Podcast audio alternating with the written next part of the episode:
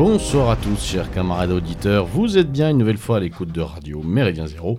Et c'est avec grand plaisir, grande joie que je vous retrouve ce soir une nouvelle fois en compagnie euh, de mon fidèle camarade Foxley. Bonsoir Foxley.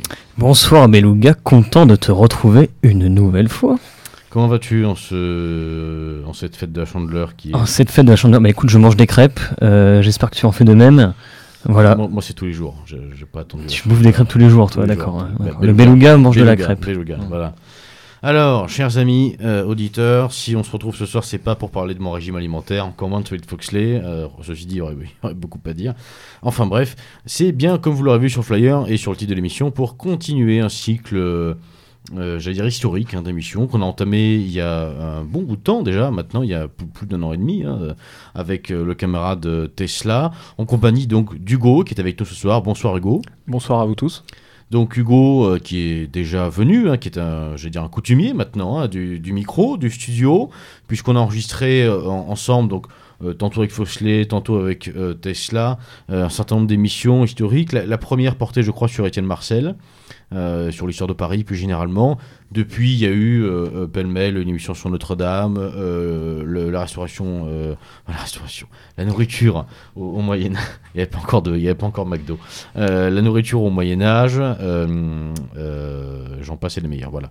Euh, donc un, certain nombre d'émissions, un cycle historique qu'on a voulu euh, un peu léger, hein, pas forcément euh, académique. hein. Euh, évidemment, euh, on n'est pas là pour donner un véritable cours d'histoire, quoique hein, ça serait intéressant, mais c'est pas c'est pas notre propos, c'est pas le but. L'idée est plutôt de rendre des petites parties d'histoire, de faire un focus sur un point bien précis, historique, le remettre dans un contexte et depuis quelque temps, il est vrai qu'on a attaqué, un- j'allais dire un sous-cycle hein, avec Hugo, qui est un peu euh, tourné, centré autour d'une période hein, qu'on appelle le Moyen Âge. Euh, c'est un nom qui nous plaît pas trop, euh, puisque c'était tout sauf un âge moyen pour le coup. Euh, donc on, voilà, l'idée c'est de remettre un petit peu en avant certaines choses, de démystifier cette période qui est souvent malheureusement j'allais dire un petit peu dénigrée mm, dans, l'enseignement classique, académique en tout cas, dans l'enseignement primaire et secondaire. Voilà, donc ce soir on se retrouve pour parler de plusieurs sujets qu'on peut euh, globalement, Foxley, euh, résumer par une formule qui est la, la symbolisation, la symbolique au, au Moyen Âge. hein. Oui, c'est ça, on va parler des couleurs, de l'héraldisme euh, et d'autres, euh, on va dire, amusements. Et voilà, et d'autres amusements, Pendant une heure. euh, d'autres symboliques, euh, euh, donc essentiellement autour du Moyen Âge. Alors évidemment, ce ne sera pas euh, une émission, euh, je vais dire, centrée sur l'héraldique. On va pas vous prendre la tête avec euh, les, les- multitudes de choses à, connaître sur l'héraldique, mais quand même, on va essayer d'aborder ça, de rentrer un peu dans le vif du sujet.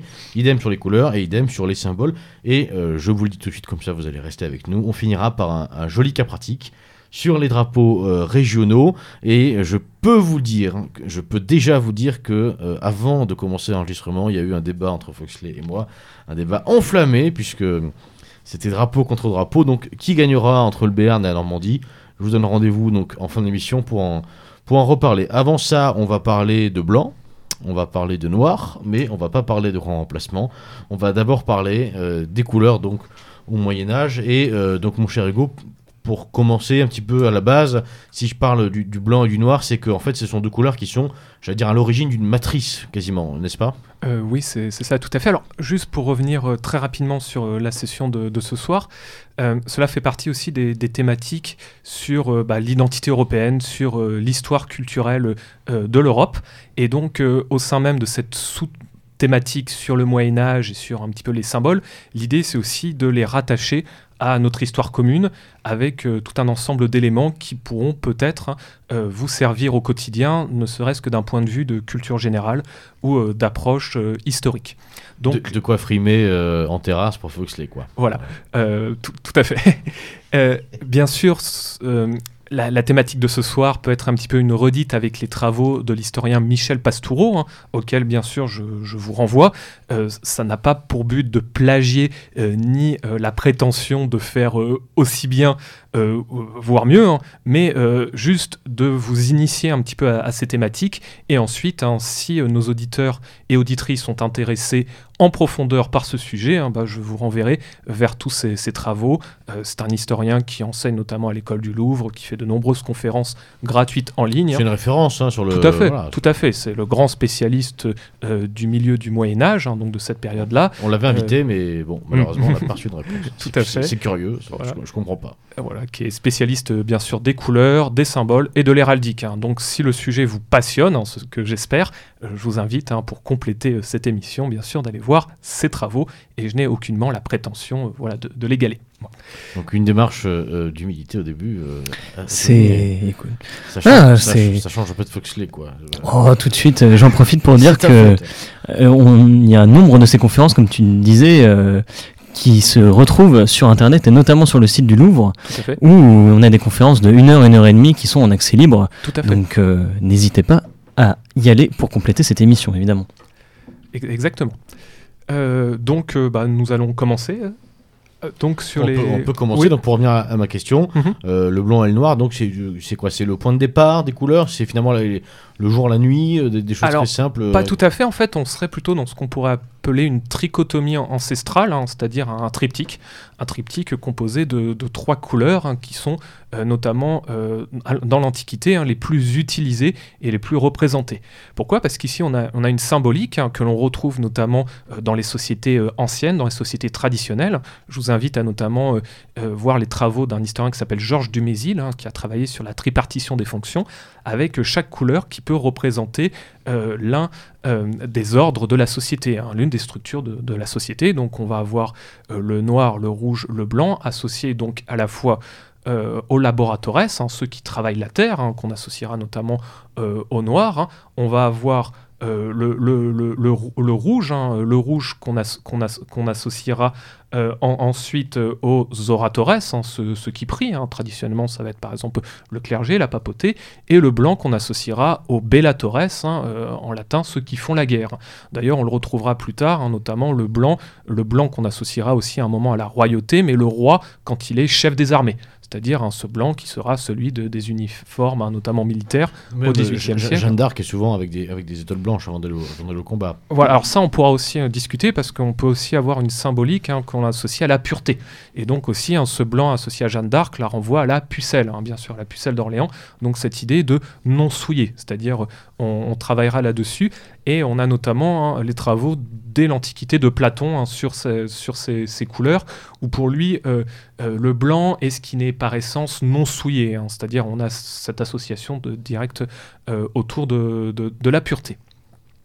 Donc, euh, on va retrouver hein, ces, euh, ces trois couleurs euh, principales qu'on ne peut pas forcément opposer, hein, dans le sens où le noir n'a pas une connotation forcément négative, euh, tout comme euh, le rouge ou le blanc. hein, c'est juste, ça représente un, ordre établi qui va ensuite se retrouver euh, jusqu'au milieu du Moyen Âge, c'est-à-dire avant euh, de ce qu'on appellera l'héraldique, qui va ensuite euh, rajouter euh, de manière euh, définie pour identifier les groupes euh, plusieurs couleurs, dont je vous parlerai tout à l'heure. Euh, à, travers, à travers des codifications. D'ailleurs, en, en- pardon Hugo, je te coupe, mais Ouais. en, en préparant l'émission, je me suis un peu renseigné et j'ai vu qu'il y avait eu un débat justement au cours du Moyen Âge, Mhm. avec d'un côté donc euh, notamment euh, de Clairvaux et d'un autre côté il y avait les Clunisiens, Sugères, etc. Mhm. Il y avait en fait les, les partisans avec Clairvaux vraiment d'une euh, ce que Pastour appelle les, je crois que c'est les chromophobes, Oui, le, c'est le ça, terme, les chromophiles en face. Oui, c'est ça. Et donc, bon, les chromophiles l'ont emporté, semble-t-il, à partir du XIIe siècle. Euh, mais alors, euh, comment se fait, euh, si je peux me permettre, euh, euh, y, y a eu à un moment donné, alors peut-être que c'était spécifique à la France, spécifique à l'Église, mais il y a eu cette, euh, défiance pour le, chrome, pour les, couleurs autres que le, triptyque qu'on vient d'évoquer. Alors, parce que là, on retrouve notamment dans le cas de la, chromophobie donc de, Bernard de Clairvaux, c'est en fait le, fait que les couleurs peuvent représenter une matière vile, hein, c'est-à-dire ce qui va être un artifice, ce qui va en fait un petit peu pourrir ou rendre vil hein, euh, ce qui peut représenter la création, la lumière divine. On en revoit notamment, à, vous savez, euh, cette expression biblique, un fiat lux, hein, c'est-à-dire euh, la, la lumière, la lumière, La lumière divine, fut, la lumière fut, voilà, et qui est, qui est représentée un- ainsi par euh, cette espèce euh, de blanc. Alors, ce qui est intéressant, c'est que euh, dès le début, on peut déjà, euh, pour évacuer un petit peu le sujet, discuter euh, sur ces éléments, puisque à l'heure actuelle, on peut très facilement entendre hein, le blanc n'est pas une couleur, le noir n'est pas une couleur. Donc là, je vous cite les trois couleurs un petit peu primordiales, si on peut dire, et parmi ces deux-là, en suivant le prisme de Newton, on va dire le blanc n'est pas une couleur, le noir n'est pas une couleur. Eh bien si, en fait. ce sont des couleurs. Hein. pourquoi? Parce que déjà, d'un point de vue des sciences sociales, elles ont une symbolique. C'est-à-dire, on va avoir des teintures de couleur noire, des teintures de couleur blanche, et on va volontairement porter ces couleurs avec une codification et une symbolique associée. Tout comme à l'heure actuelle, on, porte du noir, par exemple, dans le cas d'un deuil, hein, on porte du blanc dans un mariage. Donc en fait, si je porte du noir, ce n'est pas je porte euh, la synthèse de toutes les couleurs, ou si je porte du blanc, je porte l'absence de couleur. C'est non, je veux volontairement porter du blanc pour cette symbolique, tout comme je veux porter du noir pour cette symbolique. De la même manière, hein, le blanc pur ne peut exister, donc on a toujours des dimensions de teinture, hein, tout comme le noir, qui était même historiquement une teinture qui était très onéreuse, donc réservée à euh, des, des, s'appelle à des personnes qui avaient les, moyens pour avoir euh, le blanc le plus pur possible, tout comme le noir le plus pur. Et ensuite, on va retrouver tout un ensemble de teintes et de nuances. Sachant qu'on peut aussi discuter sur la question du blanc, notamment à travers euh, Saint François d'Assise, hein, qui va vouloir, si vous connaissez un petit peu l'ordre des franciscains, un ordre de mendiants, un ordre mendiant qui allait dans les villes pour se rapprocher un petit peu du Christ, hein, donc vraiment faire vœu de quand s'appelle de, de, pauvreté. Et ces, moines portaient à l'origine une tunique plutôt s'apparent au blanc, mais à force de traîner dans la poussière, dans, la rue et autres, on se rapprochait plutôt euh, d'une couleur terne, hein. c'est-à-dire qui tournait sur du hein. brun, du marron, qui tournait sur du gris. Donc en fait, dans cette symbolique, hein, l'absence de teinte et de couleur serait plutôt le gris ou le, le marron, c'est-à-dire qui serait un petit peu délavé, qui ne peut pas être épur. C'est toute la différence finalement entre la vision presque biologique de l'humain et la science physique, mhm. avec la perception même culturelle qu'on peut avoir à une certaine époque entre les différentes cultures finalement. Oui, c'est ça, tout à fait. Et exactement. Euh, sachant qu'en fonction des, périodes, cela va, aussi évoluer. Hein. Euh, dans le cas par exemple du mariage, euh, là, je vous l'ai dit, à l'heure actuelle, on se mariait en blanc, mais c'était plutôt en rouge. Hein, voilà, même au 19e siècle, encore, on se mariait ocre ou même orange, un petit peu. Oui, vu, aussi, tout à fait. Et même dans d'autres cultures, hein, c'est même pas, c'est même pas ce blanc qui est, choisi. Mais même, euh, on a aussi cette évolution qui peut être par moments assez récente. Hein. Et donc là, lorsque l'on parle du Moyen Âge, forcément, il faut se faire une petite gymnastique intellectuelle pour imaginer un monde qui n'est pas euh, exactement celui que nous connaissons à l'heure actuelle. D'ailleurs aussi, pour faire une petite parenthèse, hein, lorsqu'on étudie le Moyen Âge, cela peut être assez complexe, hein, parce qu'en fait c'est un monde qui est très coloré, et notamment dans le cas du, Paris, qui est un peu ma spécialité, hein, le Paris au Moyen Âge, euh, ce n'est pas du tout tel qu'on peut l'imaginer à l'heure actuelle, c'est-à-dire avec des vieilles bâtisses un peu grises ou de la pierre calcaire apparente. Pas verte. voilà, exactement, le plomb vert doré, comme c'était le cas, même si pour Notre-Dame ça datait plutôt du 19e siècle, mais l'exemple parfait, c'est Notre-Dame. On voit cette, cette cathédrale pierre calcaire un petit peu jaunie, hein, qu'on pense un petit peu monolithique, alors que pas du tout, hein. la, cathédrale était peinte, les églises étaient peintes, les demeures étaient peintes. Euh, par exemple, la plus vieille façade de Paris, c'est celle dite de Nicolas Flamel, hein, qui est datée de 1407. Et eh ben, euh, on a retrouvé des traces de pigments, donc on avait des reliefs avec euh, une, sa, devise, aura elabora, avec des représentations d'anges, avec des textes en ancien français, nous hommes demeurant, ainsi de suite. Tout ceci était peint et coloré.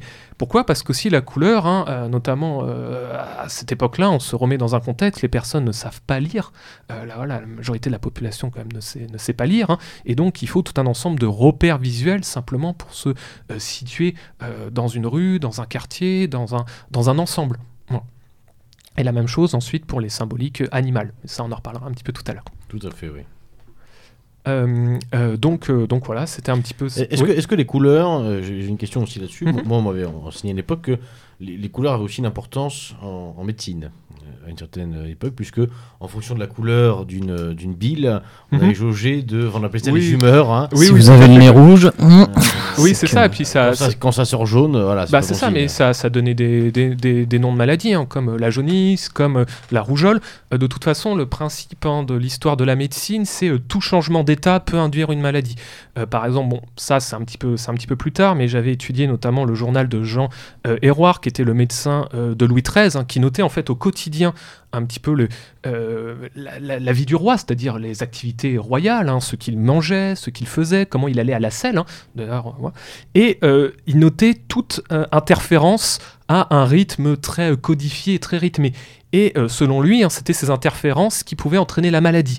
Et dans la société du Moyen Âge, on a cette, même approche, c'est-à-dire il y a une approche qui peut être, à l'heure actuelle, être un petit peu anti-moderne. C'est-à-dire tout ce qui a trait au changement, à la nouveauté, peut entraîner un fléau, peut entraîner euh, une maladie peut entraîner euh, des états euh, catastrophiques. Hein. Ça va être le cas, par exemple, rappelez-vous de la peste. Hein. On pensait que la peste était soit causée par bah, la, population juive, soit était causée par la malédiction des Templiers, soit causée par la guerre de Cent Ans, c'est-à-dire la non-légitimité de la famille des Valois qui avait succédé à Philippe IV le Bel, hein, succédé aux Capétiens. Donc en fait, dès qu'il y a comme cela un changement qui peut être dynastique, qui peut être changement d'air et autres, ça peut être perçu comme un fléau euh, comme ceci. Donc effectivement, dans le cas de, la médecine, on va y associer euh, aussi euh, bah, les couleurs, hein, notamment, je pense à la couleur jaune, hein, cette couleur jaune qui est souvent associée à, un état mauvais, hein, qu'on va associer aux urines, qu'on va associer au teint pâle, qu'on va associer un peu à la mort.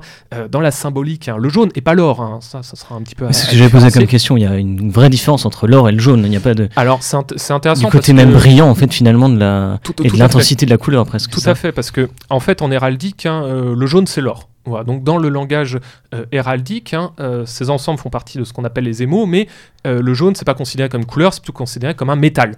C'est-à-dire en fait, il y a deux métaux, l'or et l'argent, et ensuite hein, des couleurs. Et donc, on n'a pas directement cette couleur de jaune terne, si on peut dire. Hein. C'est effectivement, on va associer bah voilà, ce, jaune à brillance, être le jaune de, lumière qu'on retrouve beaucoup dans, les églises, surtout sur les voûtes.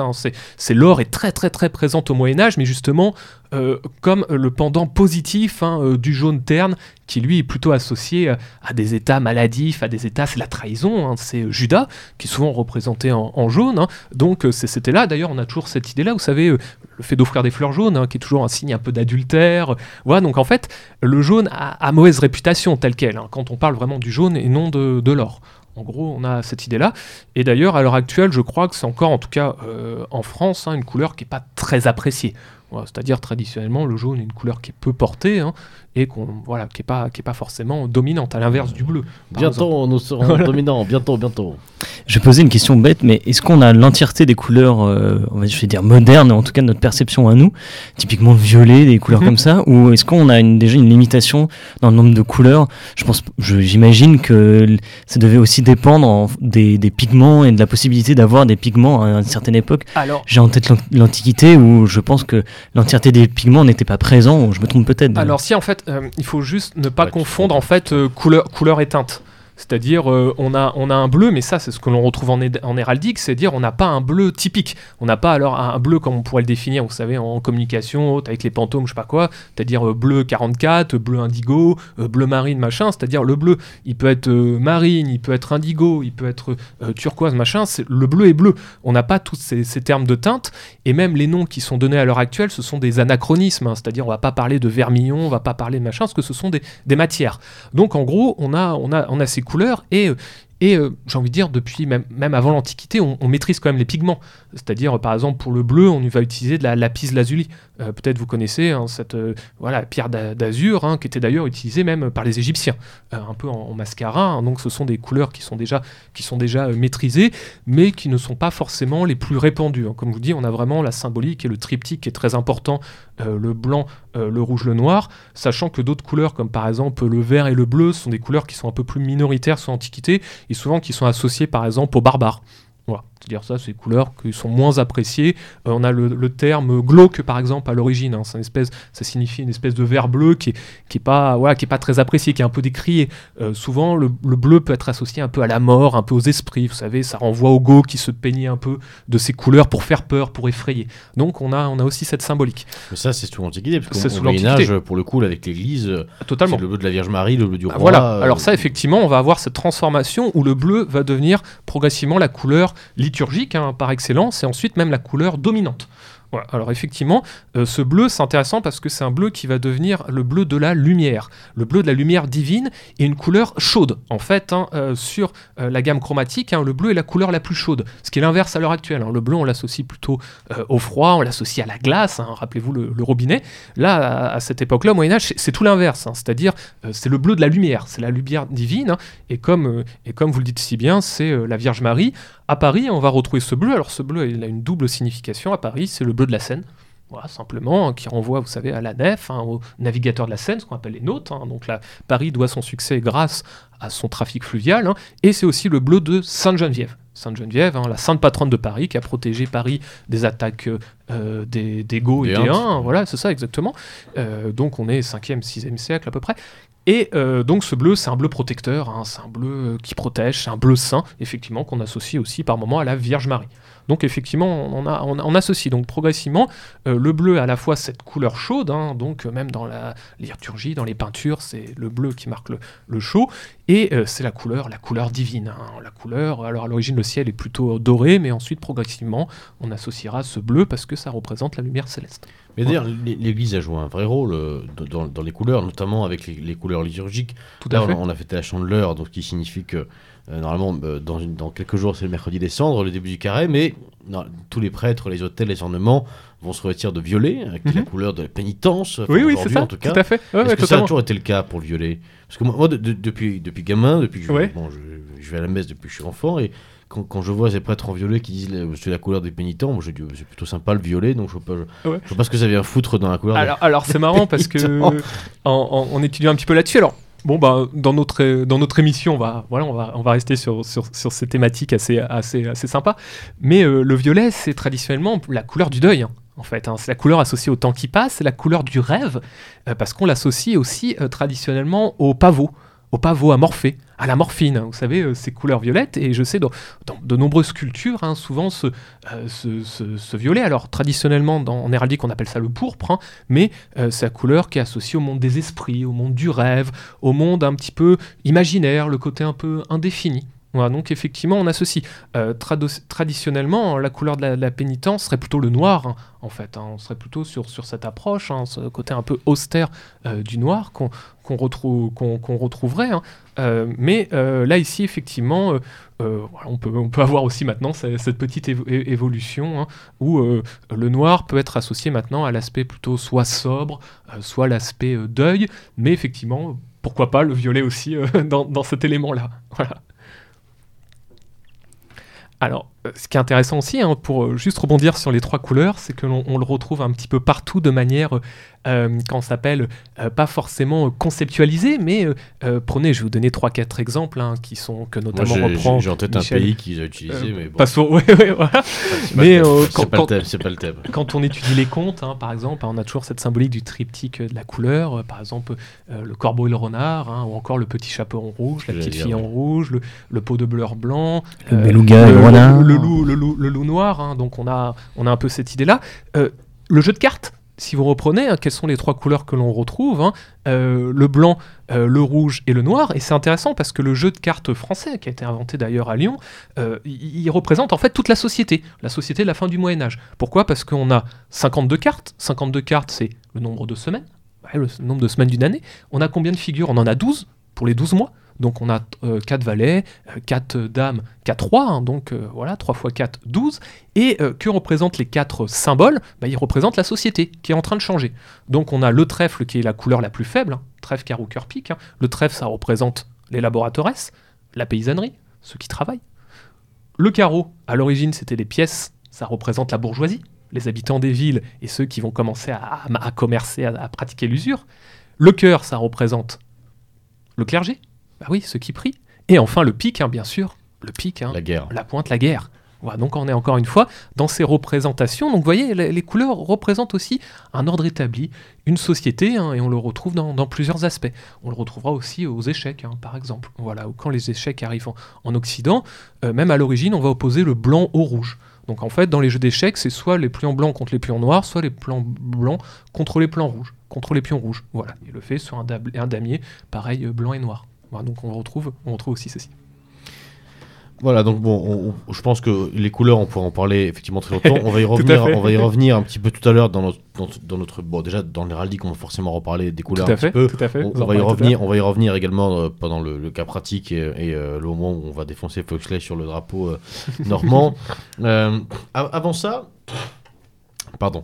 avant ça, il y avait un, sujet, donc là encore, hein, qui fait partie de l'œuvre de Pastoureau, et on, on, va pas on va pas lui illustrer le, le nombril de la soirée, mais bon, c'est quelqu'un qui a, qui a ouvert des champs, hein, donc tout à fait. Euh, on peut pas ne, pas le citer. Ah oui, oui, tout à fait, 100%. Euh, euh, il y a toute une, y a tout un sujet qu'on va, qu'on va aborder. Encore une fois, chers auditeurs, la prétention n'est pas de rentrer dedans, c'est simplement de vous le faire un petit peu découvrir et de vous encourager ensuite à, à, comment dirais-je, approfondir, c'est la symbolique euh, euh, autour donc des symboles autres que couleurs. Mhm. Je pense aux animaux. Oui, bien sûr. Euh, alors très, très naïvement et de manière un peu ingénue, je pense que voilà, la première chose dont on pourrait parler, c'est les animaux qui font un peu peur. Hein, l'animal de la forêt, peut-être. Oui, totalement. alors, alors c'est intéressant parce qu'on a une symbolique euh, qui, évolue aussi à, mesure euh, que euh, l'Église un petit peu assure sa domination sur, sur la société, hein, qui est notamment l'animal de l'ours. l'ours qui est un animal un petit peu sacré dans les sociétés païennes, si on peut dire, dans les sociétés traditionnelles. l'ours est associé souvent à la puissance associée au roi. Euh, ça donnait notamment plusieurs noms euh, célèbres comme Arthur, hein, le roi Arthur. Hein. donc Arthur, littéralement, c'est l'ours. D'ailleurs, si vous aimez un petit peu euh, les constellations, l'histoire du ciel, Arcturus, hein, associé au bouvier, tourné vers la, grande et la petite ours. donc on a, on, a, on a ceci.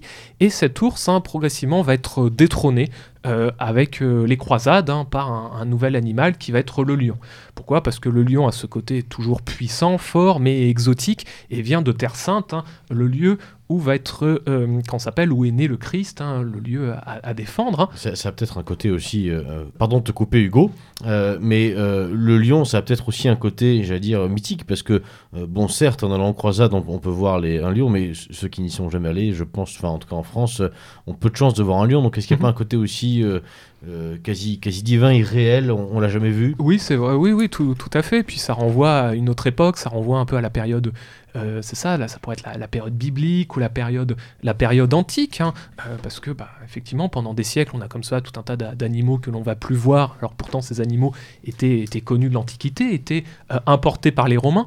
Donc il y a un peu ce, retour, hein, ce retour un peu à, cette, à cet âge d'or, tout à fait, et aussi cette volonté de faire de, l'ours hein, cet animal vaillant, un espèce de monstre, de monstre de foire. Donc souvent, l'ours va devenir l'espèce de bête qu'on va associer par moment au diable, l'ours qui va devenir, euh, qu'on va moquer avec le, principe des montreurs d'ours. Hein, C'est l'ours qu'on va humilier avec euh, la création de contes. oui, c'est ça, euh, voilà, c'est ça, la création de contes. On associe des vertus à l'ours. c'est un animal qui est paresseux, qui est quand s'appelle, qui est stupide, qui a, qui est luxu, qui possède la luxure, hein, voilà, qui a, qui a un peu ses attributs. Donc effectivement, on a cette évolution. Pour en arriver à Winnie l'ourson. Et c'est une vraie volonté de saper les croyances païennes de l'époque et d'imposer une nouvelle croyance. Cela, bon, il y, a quand même des phénomènes un peu de, tendance, d'évolution, hein, parce que euh, typiquement, on, retrouve plus la figure un peu de l'ours, effectivement, dans des sociétés pré-héraldiques, hein. euh, c'est-à-dire euh, en termes d'héraldique pure, l'ours se, retrouve quand même un peu. Hein. D'ailleurs, à l'heure actuelle, on le retrouve dans certains noms de villes, Berne, Berlin.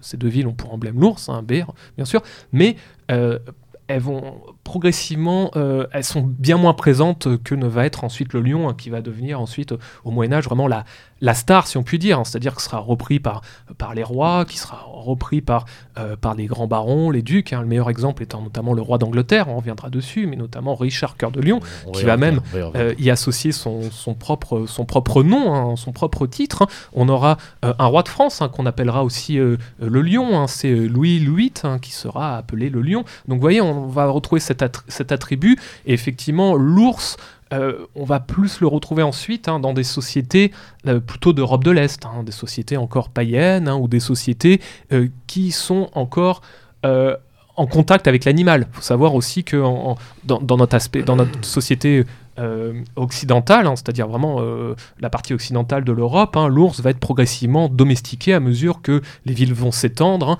et qui va être un peu, un peu chassé. Est-ce que, ça a vraiment un rapport, pardon, je, vous coupe, mais avec le paganisme? Parce que je, trouve ça un peu, mais bon, c'est intéressant, mais je trouve ça un peu facile de dire oui, l'ours a disparu, c'est une volonté de, de tabula rasa du passé, etc de, de, manière générale, en fait, euh, si on se place, euh, parce que bon, dans, cette logique, hein, ça serait les, chrétiens, l'Église qui auraient voulu faire disparaître. Mais bon, si, on, réfléchit quand même un peu plus en avant, de manière générale, la symbolique animale, euh, pour l'Église, il me semble qu'elle représente pas un alpha et un oméga. Au contraire, c'est pas donc que ce soit l'ours ou le lion, en fait, c'est le même débat. Est-ce que ça correspond pas plutôt simplement à une tendance, voilà, presque une mode hein, de civilisation? Et aussi à ce côté un peu effectivement le tropisme exotique. Euh, voilà, on a découvert le lion, donc bah tiens, c'est plus que l'ours, tout simplement. Tout à fait. Enfin, dans, dans, tous les cas, de toute façon, euh, on, peut on peut affirmer comme comme cela euh, un élément parce que les Enfin, les, les, sociétés évoluent de manière beaucoup plus complexe. Hein. Ce n'est pas, enfin voilà, c'est pas simplement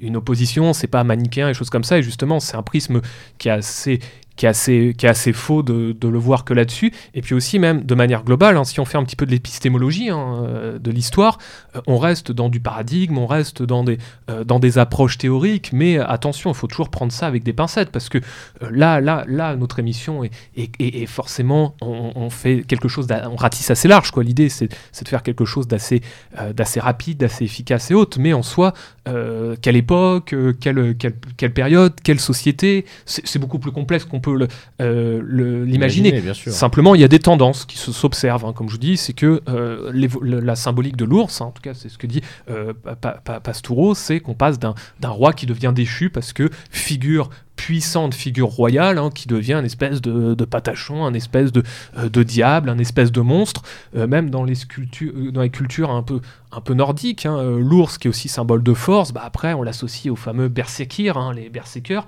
tout comme le loup, c'est-à-dire des personnes qui des soldats euh, qui deviennent enragés à dévorer leurs boucliers, qui deviennent à la fois des super soldats, mais qu'on associe à un moment presque à, plus tard hein, à des formes presque démoniaques, hein, comme si les personnes étaient, possédées. Donc on va, on va, on va retrouver, on va retrouver ceci. Mmh. Et alors je, me trompe peut-être, mais j'avais souvenir que l'Église avait repris aussi des animaux comme symbole des apôtres, notamment l'aigle, ou je, je me trompe peut-être, je sais pas alors si vous ça, ce ne sont pas les apôtres, euh, ce sont les évangiles. Les évangiles. Donc en fait, les évangiles, on a, voilà, on a quatre symboles. On a euh, le lion, on a le bœuf, on a l'aigle, hein, et le dernier, c'est le Saint-Esprit. Donc qui correspondent donc à, Matthieu, à Marc. C'est ça, Jean-Luc. Euh, voilà. voilà, merci. Et en fait, hein, euh, effectivement, mais ça on le retrouve. Hein, alors, moi je peux vous donner un cas pratique. c'est le portail de Notre-Dame, le portail central qu'on appelle le portail du jugement dernier. Où euh, si vous regardez au, niveau du sol, donc c'est dans les, les, deux parties latérales, vous avez 24 médaillons. Et ces médaillons représentent les vices et les vertus. Donc on a d'un côté les vices, on a d'un côté euh, les vertus, et euh, souvent ces vices et vertus sont représentés par des animaux.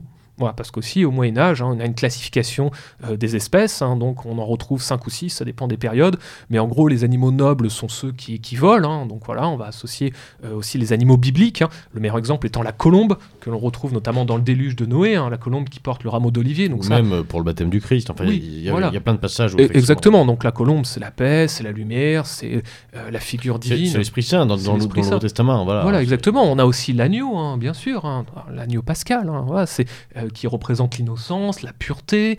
Euh, donc euh, on a cette symbolique associée à Pâques aussi. Hein. Euh, qu'est-ce qu'on va avoir d'autre comme, comme un bestiaire positif Le bœuf, qui est associé à la sagesse? Donc ça aussi c'est un animal plutôt positif. Hein. Le lion associé au courage, à la force, hein, qu'on associe à Hercule Héraclès. Vous savez, ce héros mythique qui a vaincu le lion Némée, donc on y fait aussi une association. Donc on, a, on associe à l'inverse des animaux démoniaques, qui vont être par exemple les animaux rampants, le serpent, par exemple, ou encore après plus tard ce qu'on appellera la vermine. Donc la vermine, c'est carrément ce qu'on appelle les vers, euh, donc ça va être les, insectes. On va retrouver aussi les crapauds qu'on associe au diable, la mouche aussi qu'on associe, vous savez, à, Belzébuth. Hein. Euh, donc on a aussi comme ça cette symbolique. Donc effectivement, dans, l'Église, hein, on on retrouve comme ça à la fois des animaux positifs et des animaux euh, négatifs. et est-ce que cette euh, symbolique qu'on retrouve dans l'Église est transposable, on va dire, dans la société moyenâgeuse euh, dont tu parlais? Est-ce que c'est symbolique, par exemple, tu parlais du lion qui avait une représentation de la force et du courage. Est-ce que on va retrouver, on peut transposer ça à, on va dire, à la culture moyenâgeuse de l'époque? Euh, c'est-à-dire C'est-à-dire, est-ce que, le, est que le peuple avait la même vision que l'Église Ou est-ce que, euh, typiquement, un, la noblesse pouvait prendre un animal euh, qui était vu négativement par l'Église, mais vu positivement par la noblesse? Ou est-ce qu'on avait vraiment une sorte de similitude dans la perception des animaux et de leur représentation? C'est assez variable. Disons, il y, a, des tendances, il y, a des animaux comme ceux-là qui n'ont jamais été repris, mais ensuite on va retrouver notamment des rois qui vont prendre des animaux un peu, un, peu étranges, un peu exotiques, et ensuite qui deviendront des animaux plutôt positifs. Le meilleur exemple étant par exemple le porc épic. Le porc épic hein, qui va devenir l'emblème, alors ça on est à la fin du Moyen-Âge, mais l'emblème de Louis XII qui va se marier avec Anne de Bretagne, donc qui prend comme cela le, porc épic, hein, avec ce côté un peu, un peu guerrier, un peu défensif. Hein, vous savez, la devise qui s'y frotte s'y pique. On va aussi un peu le, euh, le bestiaire euh, euh, magique, hein, parce qu'on considère aussi dans le bestiaire ce qu'on appelle les monstres. Donc les monstres, c'est par exemple l'exemple dragon, on a dans la Bible, hein, qui représente le diable, le dragon vaincu par Saint Michel, la bête par excellence, mais aussi des animaux un peu fantastiques qui sont pas forcément négatifs. Le griffon, le phénix. Voilà, c'est ça, le phénix qu'on trouve sur Notre-Dame, par exemple, et la salamandre aussi par exemple, la salamandre qui est très présente à la fin du Moyen Âge, et de la même manière, hein, on y associe euh, euh, des, vertus. Dans le cas de la salamandre, c'est elle guérit des blessures, elle guérit des maladies. Le roi François Ier va en faire son emblème avec sa devise euh, c'est Nuxtringo et Extingo, c'est-à-dire je me nourris du bon feu et j'éteins le mauvais. Voilà, qu'on retrouve un petit peu partout. on a aussi ces figures qui vont être des symboles associés aussi à des peurs. Euh, par exemple, dans le cas de la salamandre, animal qui, surgit du feu, qui peut se protéger du feu. Et imaginez, euh, dans, les, sociétés euh, médiévales, ou du moins pré-modernes, l'ennemi mortel de la ville, c'est le feu. Parce que la majorité des matériaux sont en bois. Donc on a la pure panique hein, des incendies, hein, comme il va y avoir à Londres. Donc, comme cela, cette salamandre, hein, par exemple, représente aussi un symbole de protection. Et effectivement, dans pas mal d'églises, on la retrouve, cette, cette, figure. Il y, a un grand absent, je trouve, euh, dans, pour moi, il y a deux grands absents dans tout ce qu'on dit. C'est euh, le loup, Mhm. Euh, et, euh, tout ce qui vient du ciel. Parce qu'on en parlait rapidement de l'aigle, mais mhm. quand même, enfin, l'aigle aujourd'hui, ah. c'est c'est un peu le, roi du ciel. Ah bah ouais, mais, mais, mais ça l'est déjà. Hein. Les vautours. Ah oui, oui. Euh, Alors l'aigle, c'est quand même l'une des figures les plus représentées dans les Pigeon. Hein. Dans, dans, bah, on a la colombe, comme on a dit, mais effectivement, non, l'aigle, l'aigle est très très très représenté. Hein. ce qu'il faut savoir, c'est que dans l'héraldique, les, les quatre motifs les plus représentés, les quatre figures les plus représentées, c'est euh, euh, on l'a dit, le lion, c'est l'aigle, c'est la fleur de lys et c'est la croix. donc c'est les quatre plus représentés. Et l'aigle, on le retrouve énormément. Hein. Déjà, on le retrouve, quand on le dit, associé aux évangiles, mais on le retrouve aussi dans toute euh, dimension impériale. C'est-à-dire l'aigle, ça représente l'empire, par extension. Pourquoi? Parce qu'on y fait directement référence à l'Aquila romain.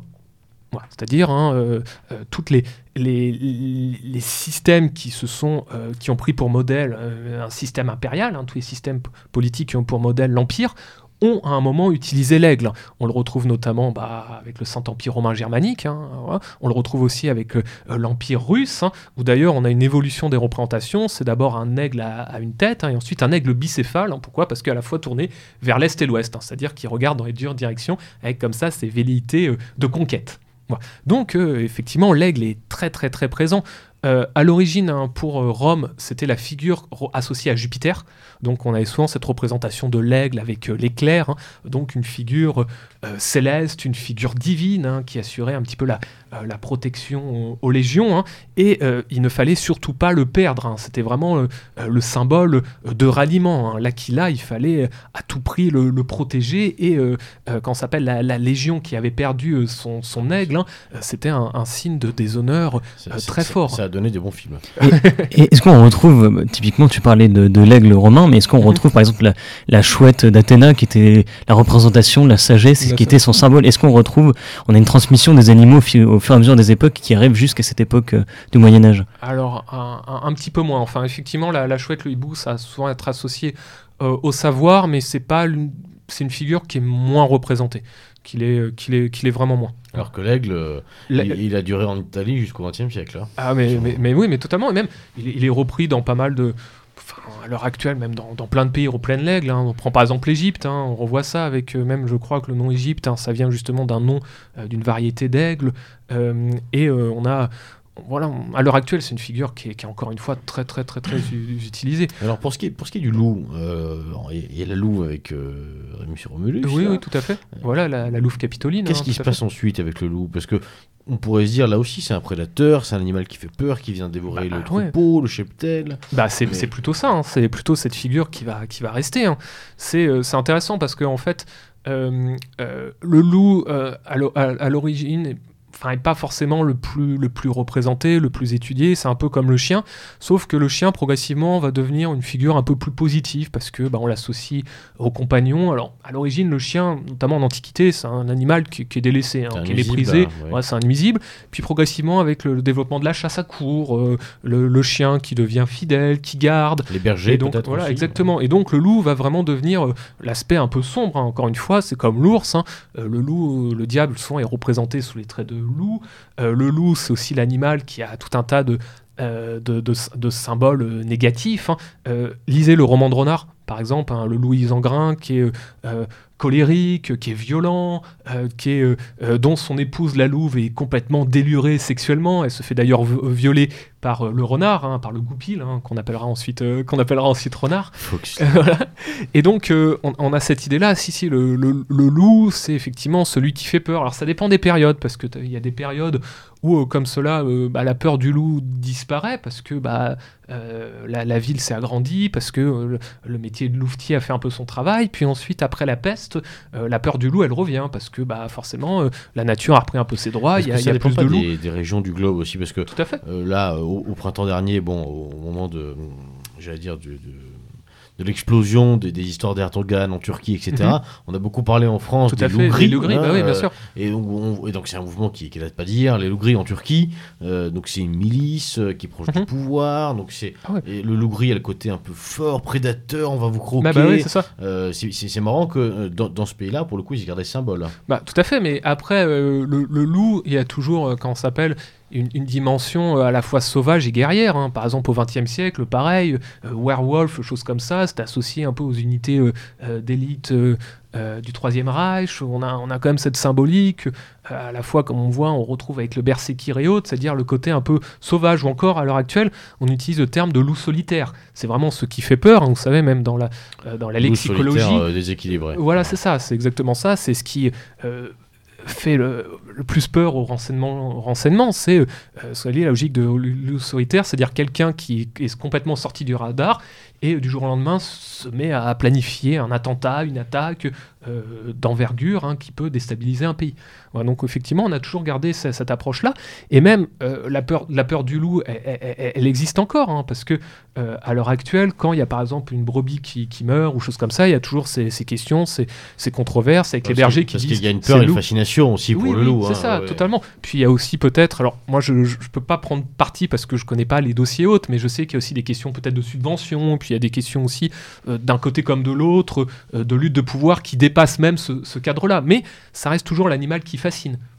Il y a des associations qui défendent le loup. Enfin, voilà. Et est-ce qu'on a des oppositions dans les symboles euh, animaliers?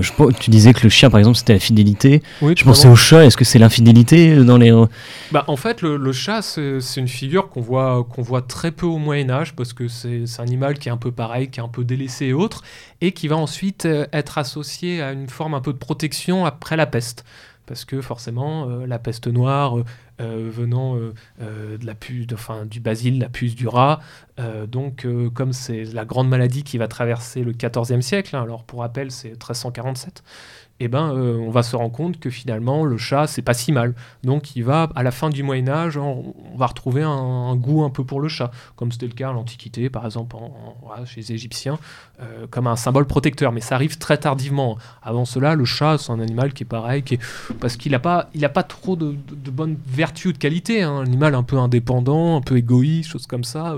C'est pas, c'est pas une figure qu'on aime, hein, le chat, forcément. On va perdre la moitié des auditeurs, merci. mais, mais d'ailleurs, euh, c'est marrant parce que le chat, encore aujourd'hui, bon, aujourd'hui, c'est devenu un euh, animal de compagnie, mais malgré mhm. tout, euh, on, dit souvent, c'est la, vieille fille et tous ses chats. Mhm. Mhm. il y, a un côté un peu, quand même, effectivement,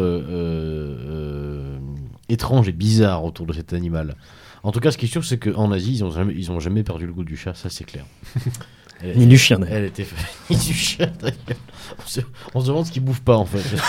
Mais, mais l'évolution autour du chien est intéressant parce qu'à l'heure actuelle, il y a quand même peu de personnes qui ont peur euh, des chiens, si ce n'est les personnes qui viennent d'autres pays où là, littéralement, on trouve des chiens, des chiens Ah là sauvages. là, dis donc quoi. Et, euh, et le, et le chien reste, à l'heure actuelle, l'animal le plus mortel, je crois, après le moustique. hein. Donc, euh, bon, ça reste, euh, enfin, dans, dans- dans pas mal de pays, il y a encore euh, des modes de chiens sauvages et ce sont Oui, les oui. animaux potentiellement les plus dangereux. Quoi. Et, et- et ça arrive, euh, c'est arrivé à, pas- à mal des gens, euh, enfin voilà, euh, qu'on connaît, qui, qui se sont fait courser. Moi- Moi, moi-même en Russie, j'ai Oui, connu des, par exemple, oui, des totalement. meutes de chiens errants. Enfin voilà, Ouais, c'était euh, monnaie courante, effectivement. Mhm. euh, totalement. assez, assez dangereux. Mhm. Voilà, donc pour les symboles animaux, bon, on- a fait, on a brossé un petit peu un, petit tour. Là encore, hein, l'idée c'est pas de, c'est pas ce soir qu'on va écrire une thèse sur les, les- les- la symbolique animale. C'est pas, c'est pas le, c'est pas l'ambition. Euh, mais je voilà, chers auditeurs, pour ceux que ça intéresse, hein, donc n'hésitez pas à aller consulter un petit peu plus en avant l'œuvre de, de Michel Pastoureau et, Mhm. et à vous renseigner par d'autres canaux aussi qui existent hein, certainement. Voilà, on va, on va aborder donc euh, un troisième point qui est, qui est un point qui est important parce que euh, il, il concerne à la fois notre histoire euh, continentale, civilisationnelle, européenne, euh, mais aussi notre histoire nationale et pour certains notre histoire familiale, Mhm. euh, puisque on, on- normalement on a tous été confrontés à une armoirie, à un blason, Tout et on s'est tous, enfants, euh, posé la question de dire tiens, pourquoi euh, il y a une épée là? Pourquoi est-ce qu'il y a pas Pourquoi est-ce que moi j'ai une épée et l'autre il a un râteau? Enfin voilà. Donc je veux parler évidemment de l'héraldique. Tout à fait. Donc c'est un sujet euh, qui est vraiment central, il me semble, dans, dans la compréhension, dans la bonne compréhension d'une civilisation Tout à fait. euh, et, et des différentes strates qu'a pu avoir une société à une certaine époque. C'est ça. Donc pour- Surtout en France, on est une des sociétés où on a eu le plus de, de blasons et d'armoiries différentes. hein. C'est- très important. Est-ce qu'on est peut tout de suite évacuer peut-être euh, quelques clichés euh, autour Mhm. des blasons, des armoiries est- Est-ce qu'il faut, alors je vais poser des questions Mhm. bêtes ou pas d'ailleurs, tu nous diras donc Hugo, est-ce qu'il faut absolument être aristocrate pour avoir euh, des armoiries ou un blason? Non, du tout. En fait, euh, euh, n'importe qui peut, comment s'appelle, avoir son propre blason, avoir ses armoiries. Il y a juste deux règles de base à, respecter. C'est la règle de la composition, c'est-à-dire ne pas mettre couleur sur couleur, métal sur métal, simplement. Et l'autre règle, hein, ne pas reprendre un blason existant. existants Voilà. Donc, pour ça, il y a, il y a quoi? Il y a, y une espèce d'encyclopédie a- Oui, tout à fait. Alors maintenant, il y a même des, des glossaires en ligne Oui. et autres. Il y a encore des, des sociétés euh, d'héraldique qui s'occupent de ceci. Mais traditionnellement, le rôle était imputé à ce qu'on appelait les héros d'armes. Voilà, les héros qui étaient des personnages hein, au Moyen Âge qui avaient pour but euh, de voguer de ville en ville, hein, euh, euh, d'aller sur les champs de bataille pour euh, recenser euh, toute, euh, bah, hein, tous les, blasons des différentes familles, euh, qui pouvaient être aussi les blasons des communes, les blasons des groupes. hein, euh, on pense aux corps de métier, aux corporations, euh, après plus tard aux universités, à tous ces éléments. D'ailleurs, à l'heure actuelle, la majorité des, blasons que nous voyons au quotidien sont plutôt ceux des communes ou des communautés de communes. C'est plus ce- ceux-ci que, que les familles. Et donc, hein, ces personnes-là, les héros d'armes, hein, d'où le terme héraldique, hein, avaient ce but un petit peu d'être de véritables encyclopédies vivantes. Donc, ceux qui pas- répertoriaient dans, dans des, dans des grands livres un petit peu toutes les, tous les blasons euh, existants. Donc c'est donc c'est pas quelque chose qu'on reçoit comme une récompense, une distinction. Du tout. C'est simplement, euh, en fait, c'est comme un langage. C'est un, un langage codé, un petit peu de fait de symboles, de couleurs, qui vient raconter l'histoire, l'origine, ou Tout en tout fait. cas la provenance d'une famille. Et même plus loin encore, c'est aussi une signature. Oui. Voilà, c'est effectivement. Alors, à l'origine de l'héraldique hein, est liée notamment à l'évolution de l'équipement militaire, hein, est liée aussi à ce qu'on on appellera la féodalité. Donc, en fait, c'est la transformation de la, la société. En gros, le morcellement euh, des anciens hein, l'ancien empire carolingien, euh, morcelé en, de multiples territoires avec des barons, des ducs locaux qui ont, euh, ça, la, volonté de s'accaparer une terre. Et pour cela, bah, pour la revendiquer, il faut, il faut des couleurs, il faut un nom, il faut y mettre euh, des éléments. Euh, on a aussi, euh, comme je vous l'ai dit, avec euh, les casques, les casques intégrales, on pense notamment au home, à ce genre, à ce genre d'éléments. Bah, on ne sait plus qui est qui. Qu'est-ce que c'est Euh, un, un- home pour, pour ré- réexpliquer un petit peu plus aux auditeurs? Alors en fait, c'est un casque de protection qui est con- constitué d'un d'un bloc hein, qui vous permet de, voilà, de vous protéger l'ensemble de la tête et, et du visage. hein. Alors, euh, on commence déjà à installer ce qu'on appelle des cimiers, c'est-à-dire au-dessus du home, on, le surmonte avec euh, des plumes, avec euh, euh, des éléments, ça peut être des bois, des choses comme ça, pour permettre aux chefs d'être identifiables, comme c'était le cas par exemple des, centurions. Mais on a notamment ces représentations dans la tapisserie de Bayeux.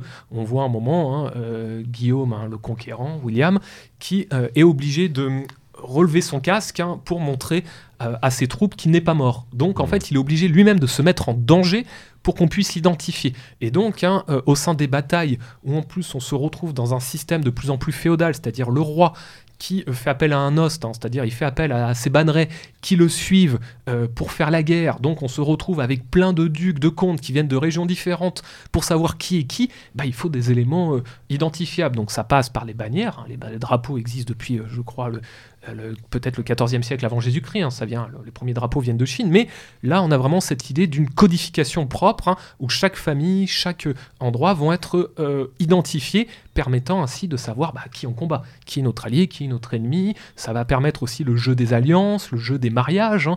euh, ça va permettre un petit peu le jeu aussi des lignées, là on a vraiment aussi ces, vous voyez, c'est multifactoriel en fait. On a à la fois les évolutions technologiques de la guerre, mais on a aussi euh, bah, l'évolution de la société. C'est-à-dire, on parle d'un empire à une société féodale, à une société de lignée, de dynastie, euh, où il faut ensuite transmettre son héritage, et cela se fait aussi par le biais du blason. Et est-ce que, pour bien comprendre, mhm. un blason et l'héraldique, on va prendre par exemple une couleur ou, euh, comme tu le disais, une un métaux, un, métal, plutôt, un métal effectivement, et, euh, et, et, ajouter un, un, symbole, donc un animal ou un, un autre élément potentiellement. Donc est-ce que les symboles se cumulent? C'est-à-dire que si je prends sur un fond euh, bleu avec un aigle, est-ce que c'est pour la représentation par exemple de la, de la force, etc., et la spiritualité du bleu, ou mhm. est-ce qu'on a ce cumul-là, ou est-ce que ça n'a rien à voir par rapport à ce qu'on vient de dire en début d'émission? Alors, oui et non. C'est-à-dire, en fait, c'est assez complexe parce qu'il y a tellement euh, d'armoiries différentes que, en gros, ça, veut un peu tout et rien dire. C'est-à-dire, on va avoir effectivement des armoiries qu'on appelle des armoiries parlantes, hein, qui, de part dans leur symbole, renvoient à, la région, au lieu ou à son histoire. Euh, l'exemple, on a dit Berlin, Berne avec l'ours. Exemple, Tours, par exemple, ça va être une tour. Exemple, Florence avec une fleur de lys. Euh, exemple, par exemple, le Dauphiné avec un poisson qui est le dauphin. Donc en fait, on représente ceci. Pareil dans, les figures scandinaves, hein. maintenant souvent c'est la, croix de Saint Olaf en référence à Olaf qui a euh, euh, christianisé la Scandinavie et donc ensuite tous les pays scandinaves vont reprendre euh, cette croix dite de Saint Olaf. Donc effectivement on a ce, cas-là où le symbole de, l'héraldique, de l'armoirie renvoie directement à une histoire, à une identification. Mais des fois c'est pas forcément le cas, hein. c'est-à-dire on a des motifs comme cela que l'on copie parce que ce sont des motifs à la mode, simplement les couleurs changent hein, et c'est juste des tendances. Voilà, donc on va avoir, euh, je sais pas, un, chevron, c'est-à-dire une espèce euh, de, de, pointe. On va, qu'est-ce qu'on peut avoir? On peut avoir un pâle, on peut avoir des tourteaux, des espèces de ronds. Donc on a énormément de formes géométriques. Et ces formes n'ont pas forcément une symbolique particulière, tout comme l'utilisation des couleurs. C'est juste, on va utiliser telle couleur parce que d'autres ont déjà été prises, donc euh, c'est juste pour se différencier. D'accord. Il n'y a, pas, typiquement, on pourrait, on pourrait penser que. un, marchand, un métayer, tiens, mhm. va prendre le, la couleur orange parce que ça rappelle la forge. Enfin, je, je sais pas. non, un, petit peu, mais pas trop. Quoi. Alors, effectivement, après, il y, a des, y a quand même des tendances propres à différents euh, corps de métier autres. Par exemple, dans le monde paysan, euh, on va avoir euh, tout un tas de, figures. Donc, quand ce sont des figures qui sont représentées, associées au monde de la paysannerie, ça va être la fourche. Voilà, c'est ça. Ouais, exactement. Ça va être une faux, ça va être une, effectivement une fourche, ça va être même pourquoi pas des légumes. Hein. On peut avoir ça. Ça peut être une carotte. Enfin, voilà, ce, enfin, ce genre de choses. Quoi. On peut avoir ça. Pareil, dans les, les, armoiries euh, cléricaux, on peut avoir une clé en référence aux clés de Saint-Pierre. On peut avoir une figure euh, qui évoque euh, la lumière divine, on peut avoir ce genre de choses. Pour euh, des, seigneurs, on peut avoir des, figures militaires, donc on peut avoir, je sais pas, une épée représentée, on peut avoir une hache, une hallebarde, on peut avoir ces figures-là, mais encore une fois, ce ne sont pas forcément les, les, plus grandes tendances, c'est-à-dire on a aussi énormément, énormément d'héraldiques qui sont simplement des figures géométriques. Et ces figures géométriques, bah, elles ont avant tout pour but hein, de différencier une famille de l'autre. Elles servent aussi par moment à, euh, à, faire une partition, euh, c'est-à-dire en fait, euh, on reprend les armoiries de notre ancêtre, hein, mais comme nous ne sommes pas l'aîné, ben, on n'a pas le droit de reprendre exactement les mêmes armoiries. Donc en fait, on rajoute des petits éléments en plus. C'est pour ça que dans pas mal de blasons, notamment de régions, on retrouve la fameuse fleur de lys, hein, qui est les rois de France, pour dire que bah, voilà, cette région était administrée par le, roi de France. J'avais une question. Est-ce qu'on a aussi la possibilité, typiquement de, sur deux familles qui ont des armoiries différentes, mhm. de les fusionner pour justement se différencier d'une certaine branche? Et en fait, finalement, ça rejoint ce que tu, ce que tu viens de dire. Oui, symboliser un mariage. Ouais, tout à fait. Et oui, effectivement, des fois, on associe, on le retrouve notamment sur les armoiries des femmes. C'est-à-dire euh, à la fois euh, euh, la, la, s'appelle la, fille qui va se, qui va se marier, soit elle, elle peut reprendre les armoiries de son époux, c'est-à-dire en fait ces armoiries, elle les laisse pour reprendre celles de son époux, soit effectivement il peut y avoir une fusion. Voilà, une fusion, on va partitionner le blason et d'un côté les armoiries de la famille de son époux et de l'autre partie les, les, armoiries de la famille de sa propre famille. C'est-à-dire en fait les motifs ne sont pas interdits, il n'y a pas de motifs qui sont réservés, ou c'est très très rare. c'est juste, il ne faut pas exactement les mêmes armoiries. Donc si on est par exemple, si nous par exemple on a euh, deux fleurs de lys, euh, on a par exemple d'azur ou deux fleurs de lys d'argent, euh, si c'est le, les armoiries de notre père, nous on pourra reprendre exactement ces mêmes armoiries, mais on rajoutera un petit quelque chose. Donc on va rajouter, je sais pas, des tourteaux, donc ces espèces de cercles, des tourteaux de gueule, donc on en rajoutera trois par exemple pour montrer qu'on est issu de la même famille, mais qu'on a nos propres armoiries. On a même des fois des évolutions, le meilleur exemple étant les armoiries de Paris vous les visualisez, hein, et eh ben, euh, en fait, euh, à partir de Charles V, hein, les armoiries, on va rajouter en chef, donc en fait en haut, les fleurs de lys.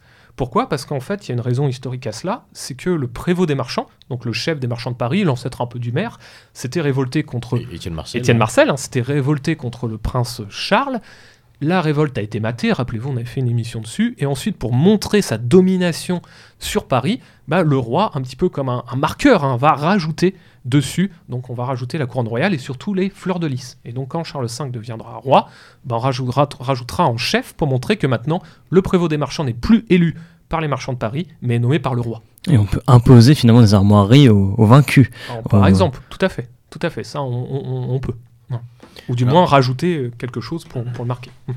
Alors, en, en, parlant comme ça, c'est vrai que dans, dans, dans, dans l'imaginaire euh, commun, en tout cas le mien jusqu'à jusqu'à ce soir, on a l'impression que l'héraldique, c'est malgré tout une matière, alors évidemment, je, me rends bien compte que c'est faux, hein, mais euh, que, que, c'est une matière un peu morte.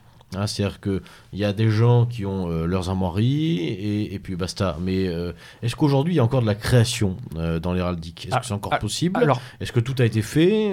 Quelles sont les possibilités aujourd'hui? Est-ce que je peux mettre un pangolin sur. Euh, non, pardon. Bien sûr. Alors en fait, euh, c'est juste, il faut. Hum, en fait, il faut, il faut malheureusement ou heureusement, je ne sais pas, mais euh, changer un petit peu la, vision que, que l'on avait de ceci. C'est-à-dire que maintenant, effectivement, les, armoiries familiales. Bah, pour l'instant, c'est pas pas forcément au goût du jour. Hein, c'est pas forcément c'est question de mode en fait. Donc il n'y a pas de nouvelles armoires qui sont créées. Par contre, dans dans d'autres groupes, hein, c'est purement d'actualité. Exemple, par exemple, les équipes sportives quand on voit, euh, par exemple, je sais pas, euh, les, équipes euh, de la Ligue 1, bah, voilà, sont des armoiries. Le meilleur exemple, par exemple, d'une armoirie parlante, c'est celle d'Arsenal les Gunners, hein, on voit donc un canon, donc typiquement. Là, dernièrement, quand vous vous rappelez, les, régions ont fusionné. Donc certaines régions ont fusionné et autres. Bah, il y a des nouvelles armoiries qui ont été recréées. Donc euh, comme cela, la nouvelle région a fait appel, je pense aux Hauts-de-France, je pense au Grand Est, hein, bah, ils ont fait appel comme cela à des euh, spécialistes hein, qui, qui, étudient, qui sont spécialisés dans l'armoirie, dans les armoiries, pour recréer une nouvelle héraldique, souvent en reprenant les blasons des anciennes régions et en en faisant de, de nouvelles donc effectivement, c'est quand même toujours d'actualité. Hein. En France, on a comme cela des, cas, et même de manière globale, hein, dans ce qu'on appelle la vixillologie, c'est-à-dire la création de drapeaux, bah, la majorité des drapeaux, en tout cas en Europe, hein, proviennent d'anciennes armoiries. C'est-à-dire ce sont des armoiries qu'on a ensuite remis au goût du jour sur des drapeaux donc ça reste quand même d'actualité. Oui, et autre exemple aussi euh, auquel je pense en, t'écoutant, c'est euh, toujours dans l'église, hein, euh, les évêques. oui, quand, quand un prêtre est fait évêque, il, se doit de créer une armoirie, donc bon, tout ce sont les mêmes avec un chapeau, enfin bon, passons. Alors, sur, l'héraldique, pour, pour, conclure un petit peu. Euh, Alors, je voulais juste revenir rapidement sur les, couleurs, comme ça, c'est tout simple, la composition. Donc, en gros, on a deux métaux qui sont l'or et l'argent. Encore une fois, on ne peut pas mettre un, métal sur un métal et une couleur sur une couleur. Les couleurs, hein, euh, traditionnellement, on n'en a pas beaucoup, on en a 5. Alors des fois, on peut en avoir 6, 7, c'est un peu variable, mais en tout cas, on a les 5 classiques. On a ce qu'on appelle sable, hein, c'est le noir. On a rouge, c'est gueule. On a bleu, c'est azur. On a vert, c'est sinople, avec à chaque fois des, symboles. On peut avoir pourpre, hein, comme on dit, c'est un peu violet. On a aussi euh, un orangé, mais ça, c'est moins, moins, moins présent. Et après, on a ce qu'on appelle euh, les fourrures. Donc les fourrures s'inspirent notamment des fourrures euh, d'animaux. Donc la plus célèbre étant l'hermine. Donc on a l'hermine contre hermine. Hein. Bah, vous connaissez le guanadou, le drapeau breton, par exemple, qui s'inspire de l'hermine. Donc à l'origine, c'est une figure héraldique qui est servie d'inspiration. Et on a aussi le vert vert VIR, qui euh, renvoie en fait à la fourrure, au pelage d'un petit animal. Hein. Et euh, donc voilà, ça fait un peu penser à l'hermine, sauf que c'est un peu plus bleuté. Donc on a, on a, on a ceci. Et euh, quand on parle de fourrure, hein, la fourrure est, simple. Hein. on ne va pas rajouter sur, sur des fourrures. Donc sur de l'hermine, on ne peut pas rajouter des, des motifs. Donc là, c'est le motif en lui-même. Petite anecdote, si vous connaissez la, quand ça s'appelle le conte de Cendrillon, Cendrillon ne porte pas des pantoufles de verre euh, voilà, c'est ça, mais vers la fourrure en fait. Bon, alors effectivement, parce que ma, ma, ma question c'était pour, pour conclure un petit peu sur, sur l'héraldique. Euh, est-ce qu'il y a un moyen qu'on pourrait conseiller à nos auditeurs pour éventuellement chercher et pourquoi pas retrouver euh, d'éventuelles euh, armoiries de famille, euh, d'éventuels blasons de famille Est-ce qu'il y a un site Est-ce qu'il y a une Est-ce qu'il y a un endroit où on peut, enfin des, gens auprès lesquels on peut s'adresser pour oui, totalement. Alors il y a des, il y a maintenant il y a des sociétés spécialisées dans l'héraldique. Il, y a comme cela des, bases de données que l'on peut consulter sur Internet. Vous pouvez aussi aller éventuellement aux archives, hein, euh, même aux archives nationales. Hein. ils doivent avoir une base euh, assez, assez importante. Hein. Donc n'hésitez pas, des fois ça peut être assez surprenant, ça peut être assez amusant aussi, essayer de retrouver un peu nos, nos ancêtres. Alors des fois c'est un peu compliqué parce que toutes les, les, les, armoiries sont pas forcément répertoriées, mais vous pourrez avoir des, bonnes surprises. Donc n'hésitez pas, et encore une fois, ce n'est pas euh, que réservé à la noblesse et autres. Potentiellement, hein, en fonction des périodes, on peut avoir comme cela des, des, groupes ou des personnes qui avaient leur propre armoirie. Alors, dernière question sur, sur après on va, on va attaquer la partie la, plus trépidante de l'émission. Euh, non, plus, sérieusement, est-ce que l'héraldique est un langage commun, universel? C'est-à-dire que si, euh, si, si, on prend un blason qui est fait, euh, je sais pas, en Serbie, est-ce qu'on on va le lire, est-ce qu'on va le décoder pareil qu'un blason qui est fait en Auvergne, typiquement? Alors, euh, normalement, oui. Oui, oui, oui tout à fait. C'est des règles communes euh, ah, Tout à fait. Euh, et d'ailleurs, c'est ça qui est très compliqué dans l'héraldique, c'est que quand vous faites de la recherche en histoire médiévale et que vous travaillez dessus, il y a un vocabulaire qui est très, très, très, très, très technique, hein, très spécifique. Hein.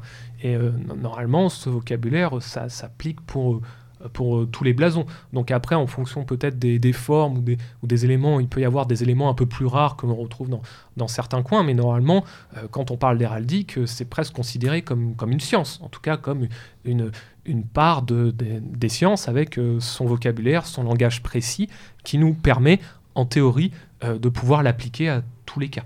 Ce qui, est, ce qui est rigolo, c'est assez paradoxal, puisque d'un côté, c'est quelque chose qui encourage vraiment le localisme à l'enracinement. Enfin, mhm. c'est une famille sur un lieu euh, qui est symbolisée par une activité, bien souvent, etc. Mhm. Et en même temps, c'est une forme de langage universel. Tout à fait. Et puis, il y a aussi ce côté à la fois très technique, mais aussi très libre. Hein. C'est-à-dire, euh, voilà, n'importe qui peut faire comme ça ses, héraldiques, euh, ses armoiries, enfin, peut faire son héraldique, peut faire ses armoiries à condition bah, d'avoir conscience des règles à respecter. Donc ça, c'est ça qui est assez amusant.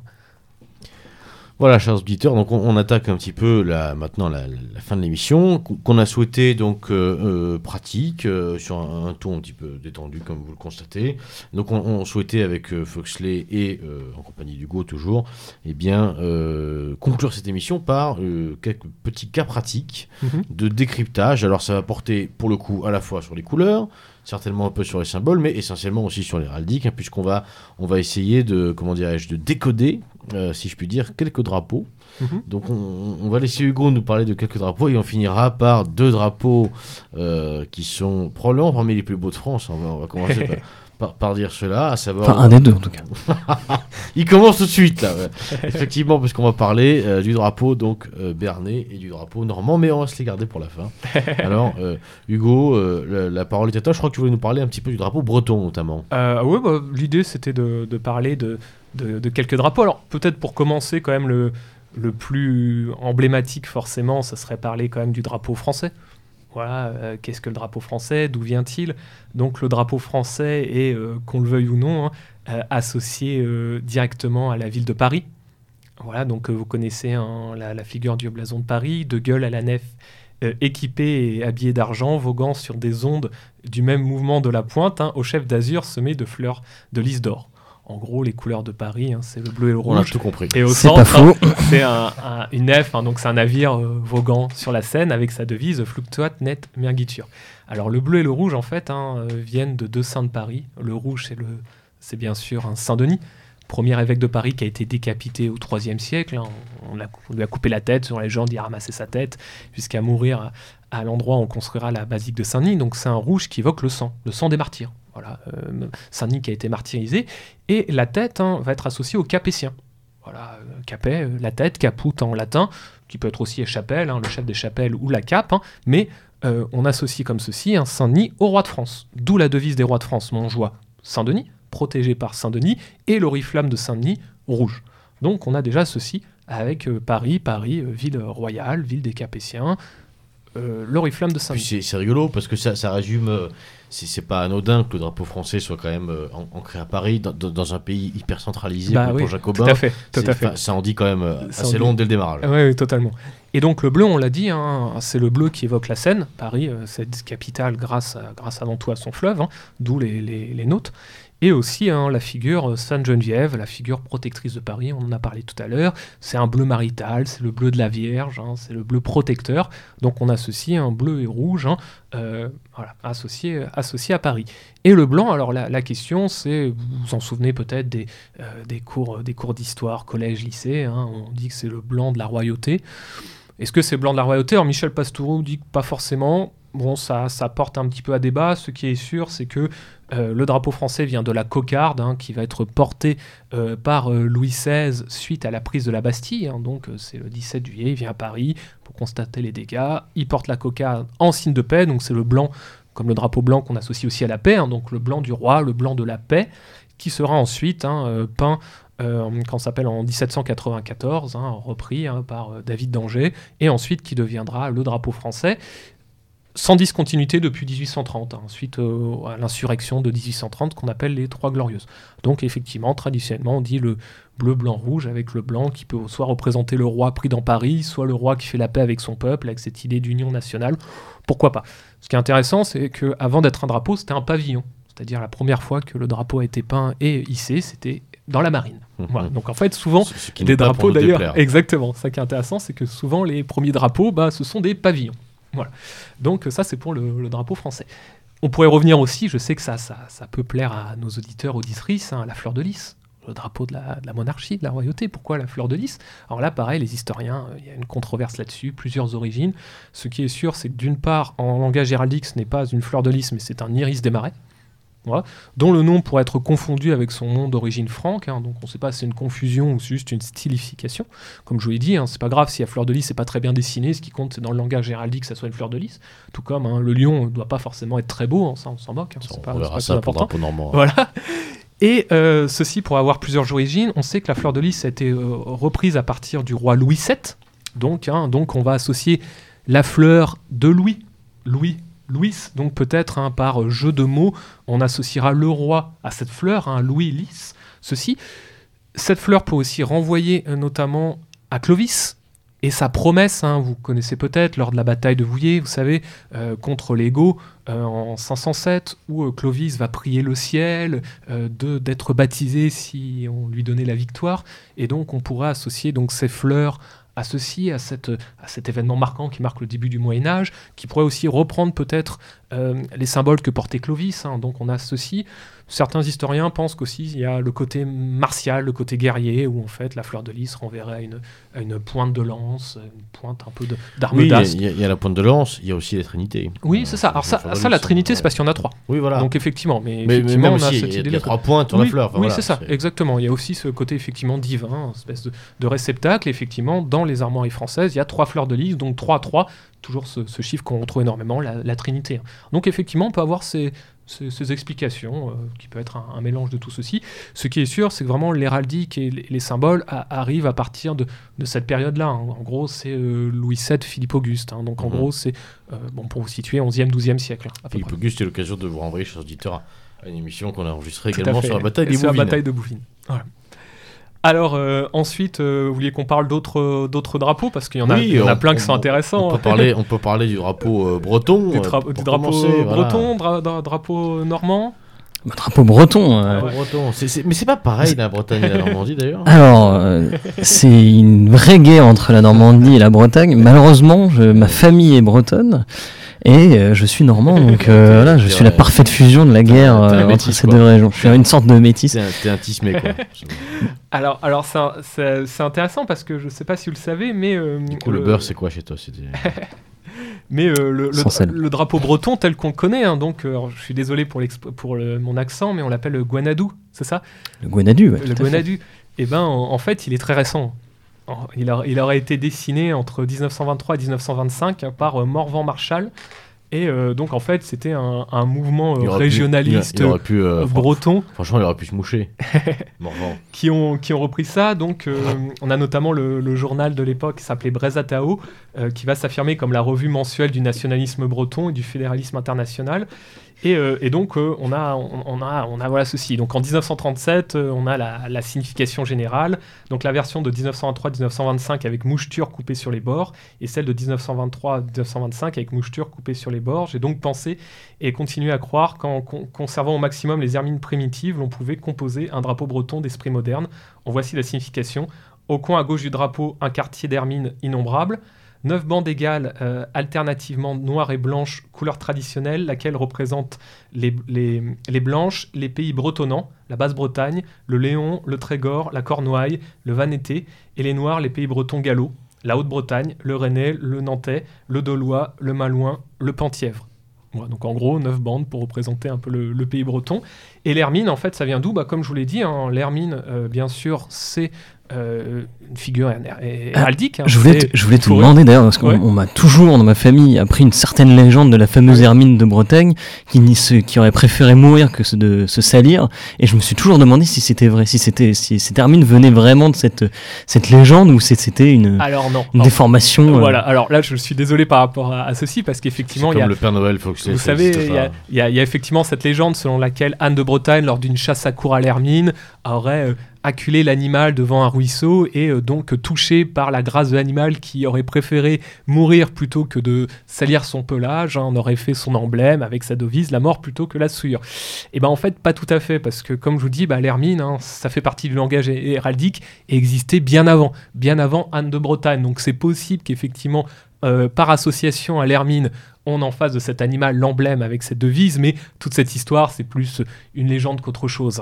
Pourquoi Parce qu'on retrouve déjà hein, la présence de, l'héraldique en 1316. Voilà.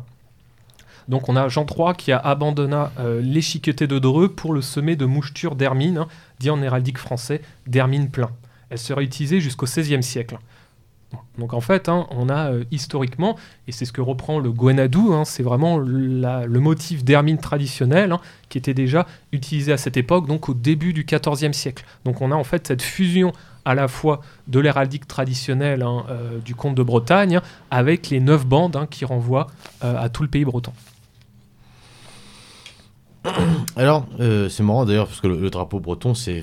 Où que t'ailles, il y a toujours. Y a toujours un fait. breton. type avec son Tout à drapeau fait. breton. Quel que soit le festival, quelle que soit la région. ouais. Voilà, c'est ça. Euh, manif pour tous ou CGT, il y, a- il y a forcément un type avec un, un drapeau breton. Enfin, c'est assez. euh, Contrairement au drapeau Béarn, mais ça, fait. on en parlera tout de suite. et puis c'est ce qui est aussi euh, assez amusant, c'est que l'identité bretonne, c'est comme l'identité corse, hein, euh, tout le monde a des ancêtres euh, bretons et autres, ouais, alors que moi je vois personnellement j'ai des ancêtres Je qui ne te viennent de la, Sarthe, mais personne se revendique.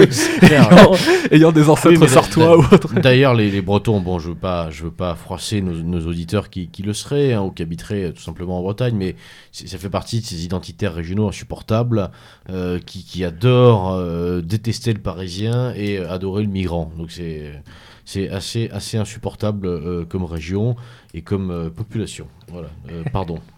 Mais, mais c'est pas grave, tu viens de, de pisser sur l'entièreté de mes ancêtres, mais c'est pas aucun souci. Je, je, je salue Jugon Lélac d'ailleurs. Si je parle du 21 e siècle, bien entendu. Et c'est dommage parce que c'est une terre magnifique, hein, vraiment. oui, oui, en plus, oui, en plus, c'est ça qui est, c'est ça qui est idiot.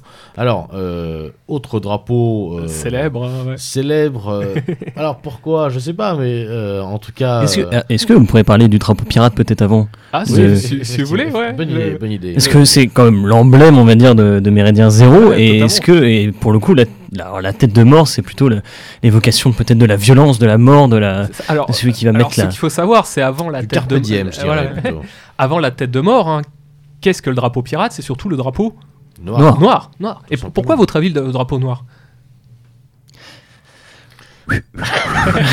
Non, mais on a bien écouté. Tout alors, alors, pas... alors, là, il y a une logique qui est toute simple. Hein, c'est, vous le savez, notamment euh, en mer, euh, chaque euh, bâtiment est obligé d'avoir son pavillon. Ouais. Et ben donc le drapeau noir, c'est l'absence de, de, pavillon, c'est-à-dire on ne se soumet pas aux règles d'identification.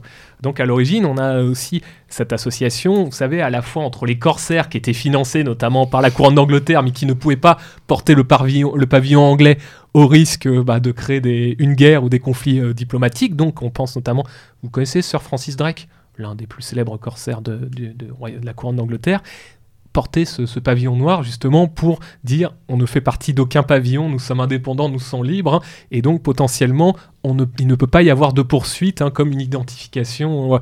Donc c'est ce qu'on pourrait appeler maintenant euh, espèce d'agent double ou de, choses comme ça, ou d'attentat sous faux drapeau.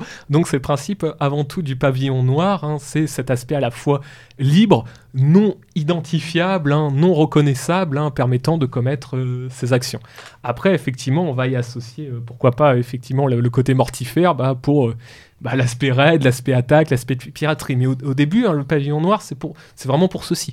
C'est pour ne pas être identifié comme agent de la couronne d'Angleterre, notamment. Il n'y a aucune symbolique, comme tu disais par exemple avec le deuil ou ce qu'on disait en début d'émission, ça n'a rien à voir. Non, à l'origine, non. Après, effectivement, on peut y associer une, une, symbolique un peu mortifère pour faire peur, mais là, après, ça renvoie à toute une imagerie. Toute oui, une imagerie pour, pour, défier la mort, mais effectivement, voilà, peut-être qu'on passe dans le folklore. Là, voilà, exactement. Ouais.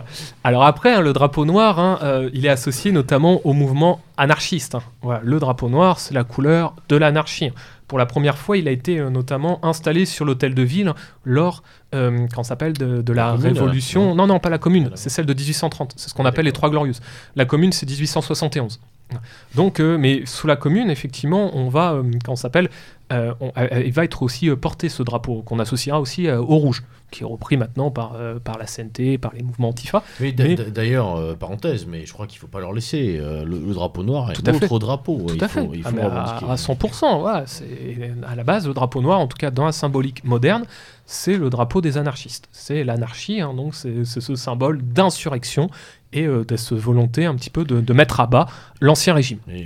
L'anarchie ne leur appartient pas non plus, mais ça c'est oui, oui. ah, mais moi je, je, suis entièrement euh, d'accord avec, vous. Et donc on a cette idée-là, anarchie, pourquoi? Parce qu'on reprend justement la symbolique du drapeau pirate, hein, c'est-à-dire absence de pavillon. C'est-à-dire euh, cette, cette, bannière, potentiellement, elle rejoint un ensemble de personnes qui euh, n'est pas défini.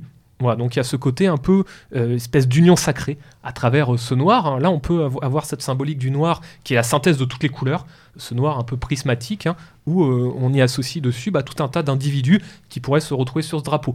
Typiquement, ce qu'on pourrait retrouver avec une analyse un peu bas de gamme, mais des gilets jaunes, c'est-à-dire des personnes qui mettent un peu de côté leur chapelle et refont une espèce d'union contre le pouvoir. Donc on a vraiment cette symbolique autour du drapeau noir. Alors après, c'est intéressant parce que le, drapeau noir va aussi être repris dans euh, pas, mal, de, fois parce qu'on y associera cette symbolique de mort. Je pense notamment au mouvement fasciste, notamment avec la devise Menefrego, je n'en ai rien à faire, hein, littéralement, où il y a cette idée-là, euh, bon voilà, jusqu'à la mort, avec le principe des, chemises noires, qu'on trouvait aussi chez les franquistes, vous connaissez là, euh, quand s'appelle les phalangistes, viva la muerte, vive la mort, donc on va le retrouver ceci, ou chez euh, avec la taupe Temkov, là on a vraiment ce côté du noir qui est pour le coup euh, mortifère, jusqu'au boutiste, mais qui n'est pas à l'origine forcément cette association. Donc là, ça sera plus le, côté très pousser voilà, des régimes du XXe siècle. Alors, rentrons maintenant dans le vif du sujet. euh, ce pourquoi Le drapeau le du Béarn, le euh, drapeau d'abord. normand, le drapeau normand, quand même, quand même. Alors, euh, en off là, en- en- avant l'émission, Hugo, tu as l'air de dire que le drapeau normand était parti d'une forme d'humiliation. Euh, Qu'est-ce à dire? Alors en fait, hein, c'est Je un- rappelle que Foxley est normand. Je sais pas pour ceux qui n'avaient pas compris. Alors en fait, le, le drapeau normand, alors c'est c'est intéressant parce que en, en fait, il peut y avoir une, une double confusion. Ouais. C'est déjà la, la première, c'est euh, de dire euh, euh, ce sont des lions qui sont représentés. Donc là, première chose, Ce sont des on voit- on léopards. voit c'est ces, ça, hein ces ani- ces animaux et en fait, ce sont des léopards. Donc, mais il y a- des il y a- léopards, Il y a un côté contrefait quand même. voilà, mais des léopards qui ne ressemblent pas à des léopards. Ce sont des léopards qui ressemblent à des lions. Pourquoi? Parce que simplement, hein, euh, ils sont de profil, mais euh, ils ont la tête tournée, ils nous regardent. Voilà, donc en fait, ils sont de semi-profil. Et donc, comme ceci, on parle de léopard en langage héraldique. Donc en fait, ça fait encore une fois partie du vocabulaire et du langage héraldique. Là où c'est particulier, c'est qu'aussi, euh, qu'est-ce que le léopard? Bah, Au Moyen-Âge, hein, c'est un animal qui est considéré comme un bâtard. Le fils du Léo et de la part. hein. donc, Aïe, il y a ce côté-là où le terme de léopard va ensuite être repris notamment au Royaume de France pour se moquer des Anglois et notamment de Richard Cœur de Lion. Donc vous voyez, c'est ça qui est particulier et c'est ça le, le grand paradoxe, c'est qu'à la fois on va, on, va, on va dire dans le langage héraldique ce sont des léopards, mais ces léopards proviennent du blason du roi d'Angleterre qui se faisait appeler Richard Cœur de Lion et qui pour le coup hein, avait rajouté trois léopards ou lions hein, sous fond de gueule, hein, donc euh, trois léo- léopards d'or. Donc vous voyez, c'est particulier parce qu'à la fois dans le langage héraldique, maintenant on parle de léopard, mais aussi à cette symbolique euh, que- auquel ce ne sont pas des léopards, mais des lions, si vous saisissez un petit peu la, nuance.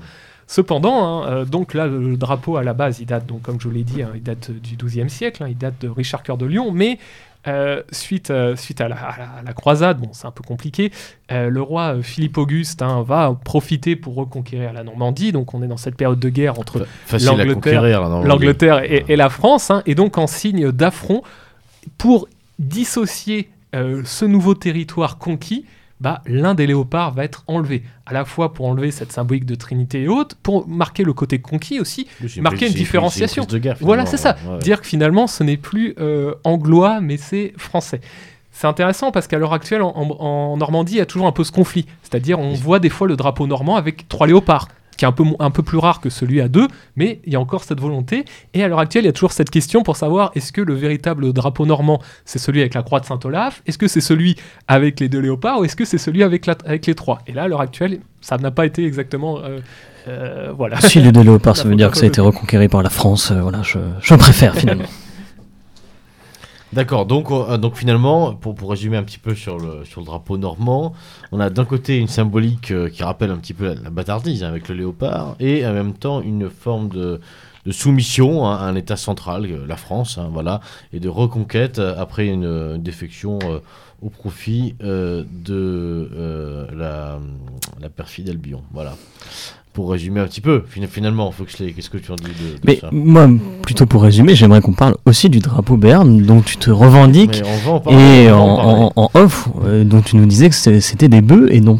Et finalement, ha, patatras, et non, et non, ce n'est pas des bœufs, désolé Beluga, ce sont des vaches, hein, En voilà. français, on dit ce ne sont pas des bœufs. Ouais. Alors, Alors, on, pour- on va laisser Hugo départager Alors tout pour, ça. pour le Béarn, hein, l'origine de ces vaches viendrait du nom du peuple antique euh, vasséen, euh, dont une branche aurait fait souche dans les Pyrénées. Ces vaches emblématiques apparaîtront sur les monnaies des vicomtes hein, euh, de Béarn à partir du XIIIe siècle. Et donc les armoiries du Béarn, hein, ce sont d'or aux deux vaches de gueule, hein, accornées, colletées et clarinées d'azur, hein, passant posées en pâle. Voilà, donc là c'est tout l'ensemble. hein. Et donc C'est presque mignon finalement. voilà. Donc là on est c'est vraiment autre chose que bâtard, humiliation. donc là, on est vraiment dans euh, l'héraldique traditionnelle, hein, c'est-à-dire à un moment, on a euh, comme cela un, un- s'appelle un vicomte, un comte qui, qui décide pour des raisons soit historiques, soit son sa volonté d'en prendre cette figure, puis c'est resté. hein, donc euh, voilà, on reste. De, Sur de- de- cette de- de évolution. fait, euh, de fait, c'est bon. au- Au-delà de la blague, c'est intéressant parce que le, le Béarn, bon, pour, pour ceux qui qui connaissent pas, donc c'est c'est dans le Sud-Ouest. C'est une région qui géographiquement est petite, hein, bien, Mhm. bien entendu, mais qui est qui a qui a ce qui est divisé en deux, le Haut Béarn et, le Bas Béarn, et donc on a de la plaine et des montagnes. Et finalement, les bœufs, ça correspond à la fois, euh, je pense, à une activité agricole hein, qui, a, qui, a, toujours été l'élevage et Mhm. aussi Oui, à, à un moyen de transport. Hein, Tout à fait. parce que pour passer en Espagne, il va même avoir un- un- une bonne vache, un bon bœuf pour transporter son matériel. Donc ça, Totalement. ça- ça correspond malgré tout à une, à une comment dirais-je, à une, à une activité hein, économique qui a toujours été euh, Tout à fait. celle du, celle du Berne. Et puis ce ne sont pas des, des animaux euh, péjoratifs ou autres. hein. Déjà, tout. Euh, les bœufs, on n'en mange pas, on les tue pas parce que ce sont des animaux de trait, ce sont des animaux puissants qu'on associe soit à la sagesse, soit un petit peu à la, à la Tout à persévérance. fait, tout à fait, ouais. Donc euh, là, on peut, on peut retrouver effectivement cette symbolique que l'on retrouve aussi dans, dans des armoiries euh, agricoles, par exemple. Voilà. Oui, voilà, les pécores finalement. les pécores qui font vivre la France. Évidemment. Alors, est-ce qu'il y a d'autres régions un petit peu dont on, dont on pourrait parler qui, qui vont- Alors, évidemment, on pourrait, on pourrait parler de toutes les régions, oui, bah ouais, sous-régions totalement. de France, mais peut-être une ou deux encore. Pour, Alors, euh, ouais, bah, il y, en voilà. a- il y en avait deux que je, je trouvais assez intéressantes. Alors, bien sûr, ce sont des régions qui, à l'heure actuelle, ne sont plus identifiées comme des régions parce que, bah, voilà, maintenant, le terme de région ne veut plus dire grand-chose. Avec- mais maintenant, c'est ces les. Hauts-de-France, les Voilà, Bas de c'est France, ça, la gauche moi- de la oui, France. c'est ça, euh, voilà. Exactement, mais Euh, je voulais notamment parler du Dauphiné. Peut-être que vous connaissez un petit peu. Pourquoi? Parce que c'est là d'où vient l'expression du dauphin. Le dauphin, le fils aîné euh, du roi, qui en attend de devenir roi, avait ce titre. Le gratin de Finois. Pourquoi? Parce que, ben, et- et- effectivement, hein, euh, euh, le, le prince devait avoir un titre. hein. donc, avant d'être roi, bah, voilà, ça- il avait euh, pour, euh, ça s'appelle, pour euh, gouverne euh, ce- cette région. Donc, Ouais. le Dauphiné, c'est où, pour ceux qui ne connaîtraient pas? Alors, euh, c'est comment, comment situé C'est le Vercors, Ouais. vous voyez un petit peu? Donc là, on serait plutôt dans la région sud-est. Voilà, à peu près de la France. Alors, euh, à l'heure actuelle, ça n'existe plus vraiment parce que euh, c'est associ- c'est associé à, à plusieurs, euh, à plusieurs départements, à plusieurs régions. Mais en gros, euh, ça serait autour de. qu'est- Qu'est-ce qu'on pourrait appeler C'était avant le, Haut-Viennois. Euh, Il y a la Vienne qui est pas très loin. Donc, on est un peu dans, cette, région-là. Et donc, hein, euh, comment représenter le Dauphiné? Bah, C'est par un dauphin.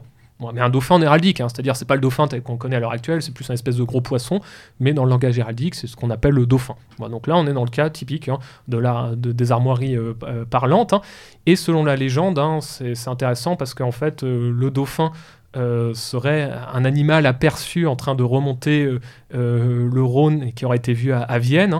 Donc euh, bah, cette légende viendrait comme cela d'un fait, sachant que le, dauphin, euh, traditionnellement, dans l'Antiquité, hein, notamment dans la mythologie grecque, hein, c'est une, figure qui est assez sacrée, c'est associé à l'oracle de Delphes, hein, Delphes, Dolphine, associé notamment au dieu Apollon. Donc en fait, on va retrouver un peu ce- cette idée-là. Et euh, pour ce nom, ça ferait aussi une référence à une ancienne colonie grecque, donc associée à Delphes, d'où voilà, le, fameux, le fameux dauphin.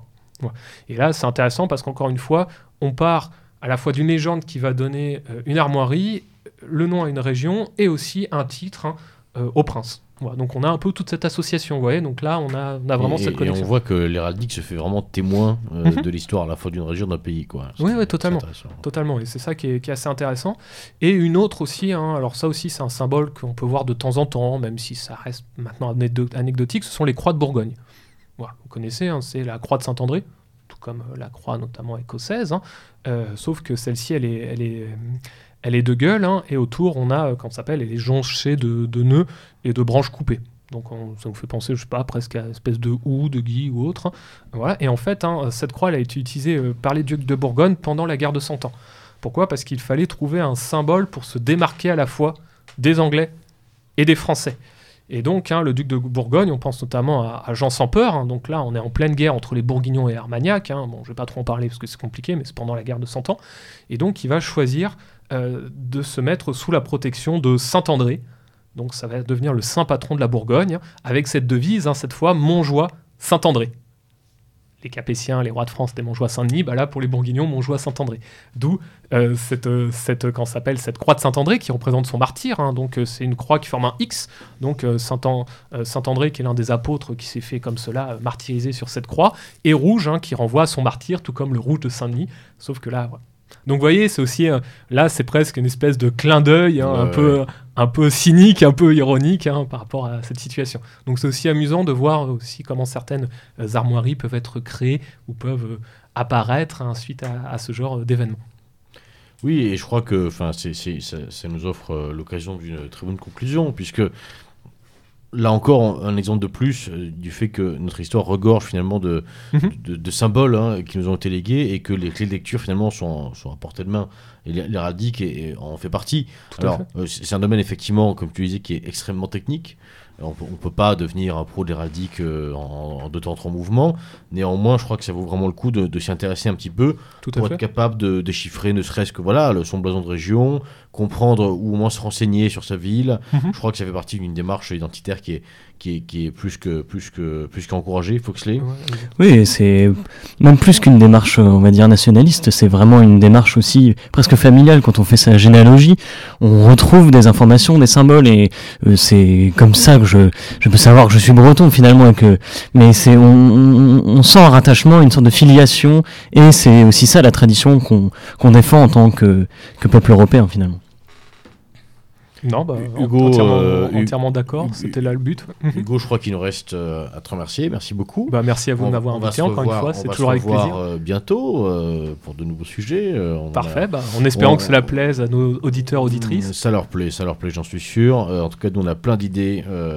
on a plein d'idées d'émissions historiques et, chers auditeurs, nous vous encourageons d'ailleurs, pourquoi pas à participer, à nous dire voilà, euh, tel sujet serait intéressant. Et si, Hugo, euh, voilà, qui, qui, qui a quelques flèches euh, encore euh, à son arc, si Hugo le souhaite, on, on pourra tout à fait enregistrer une émission autour d'un sujet qui pourrait faire consensus. Donc n'hésitez pas, on n'est pas en démocratie, mais vous avez quand même le droit de euh, proposer et on verra bien si on vous écoute ou pas. Euh, Hugo, en tout cas, merci Tout beaucoup. Merci à vous encore une fois. À très bientôt. À très bientôt. Euh, alors Foxley, je crois que tu as un, un mot à nous dire. Et oui, chers auditeurs, car si vous voulez continuer à entendre cette petite bataille entre moi et Beluga, mais plus globalement nos émissions et l'entièreté des émissions sur Méridien Zéro, euh, je vous invite comme d'habitude à faire un don. On, en a besoin euh, plus que jamais puisque euh, on a des frais, on a un local à payer, des micros, etc. Bref, vous avez plusieurs possibilités. Vous vous rendez sur le site méridien0.org avec euh, deux moyens de paiement, soit Tipeee, soit PayPal. Vous choisissez celui que vous préférez. Sachant que nous préférons évidemment des, dons réguliers, donc euh, Tipeee c'est toujours mieux, ça nous permet d'avoir une certaine stabilité et une vision sur le futur pour pouvoir construire les émissions euh, toujours plus en amont et surtout toujours plus approfondies. Pourquoi c'est mieux Tipeee pour compléter Parce que c'est mensuel et que pour payer un loyer, on a d'un don mensuel. Chers auditeurs, merci beaucoup pour, euh, pour, pour, euh, pour cette annonce Foxley qui euh, est obligatoire malheureusement à chaque émission et qui malheureusement encore va le rester, je pense, pour un bon moment. Vous pouvez aussi nous soutenir, chers auditeurs, en relayant nos émissions, en faisant connaître la radio. Et à cet effet, je vous signale la création depuis de euh, ce qu'on appelle un canal, c'est-à-dire d'une chaîne euh, Telegram, donc sur l'application Telegram. Vous pouvez nous retrouver. Donc c'est Radio Méridien Zéro. N'hésitez pas à rejoindre donc ce canal qui est ouvert à tous, hein, qui est un canal public euh, sur lequel nous publions donc nos émissions et c'est tout. hein. Vous ne serez pas pollué de 600 messages par jour, mais plutôt 1 à 2 par semaine, hein, simplement pour relayer les émissions que nous publions et pour avoir les dernières informations euh, de la radio. C'est également un bon moyen de euh, résister et d'anticiper une éventuelle censure euh, sur les, les supports euh, médiatiques que nous utilisons d'habitude. Quoi qu'il en soit, le site euh, radiomz.org, lui, euh, reste bien entendu en ligne et euh, plus qu'indépendant. Donc, n'hésitez pas à aller directement euh, vous abreuver à la source, si je puis dire, et à faire tourner nos émissions, même par mail, à, d'éventuels contacts. Nous œuvrons pour, la, multitude, hein, pour le plus grand nombre. Donc, c'est toujours un plaisir et bien de voir que nos émissions sont parfois plus écoutées euh, en dehors des sphères traditionnelles de la famille des pensées qu'à l'intérieur et c'est honnêtement pas pour nous déplaire. Foxley, merci beaucoup. Merci à toi Beluga, merci surtout à Hugo. Voilà, à très bientôt, chers auditeurs. C'était donc Beluga à la barre de cette émission. Euh, comme il est coutume de le dire, à l'abordage. Et pas de quartier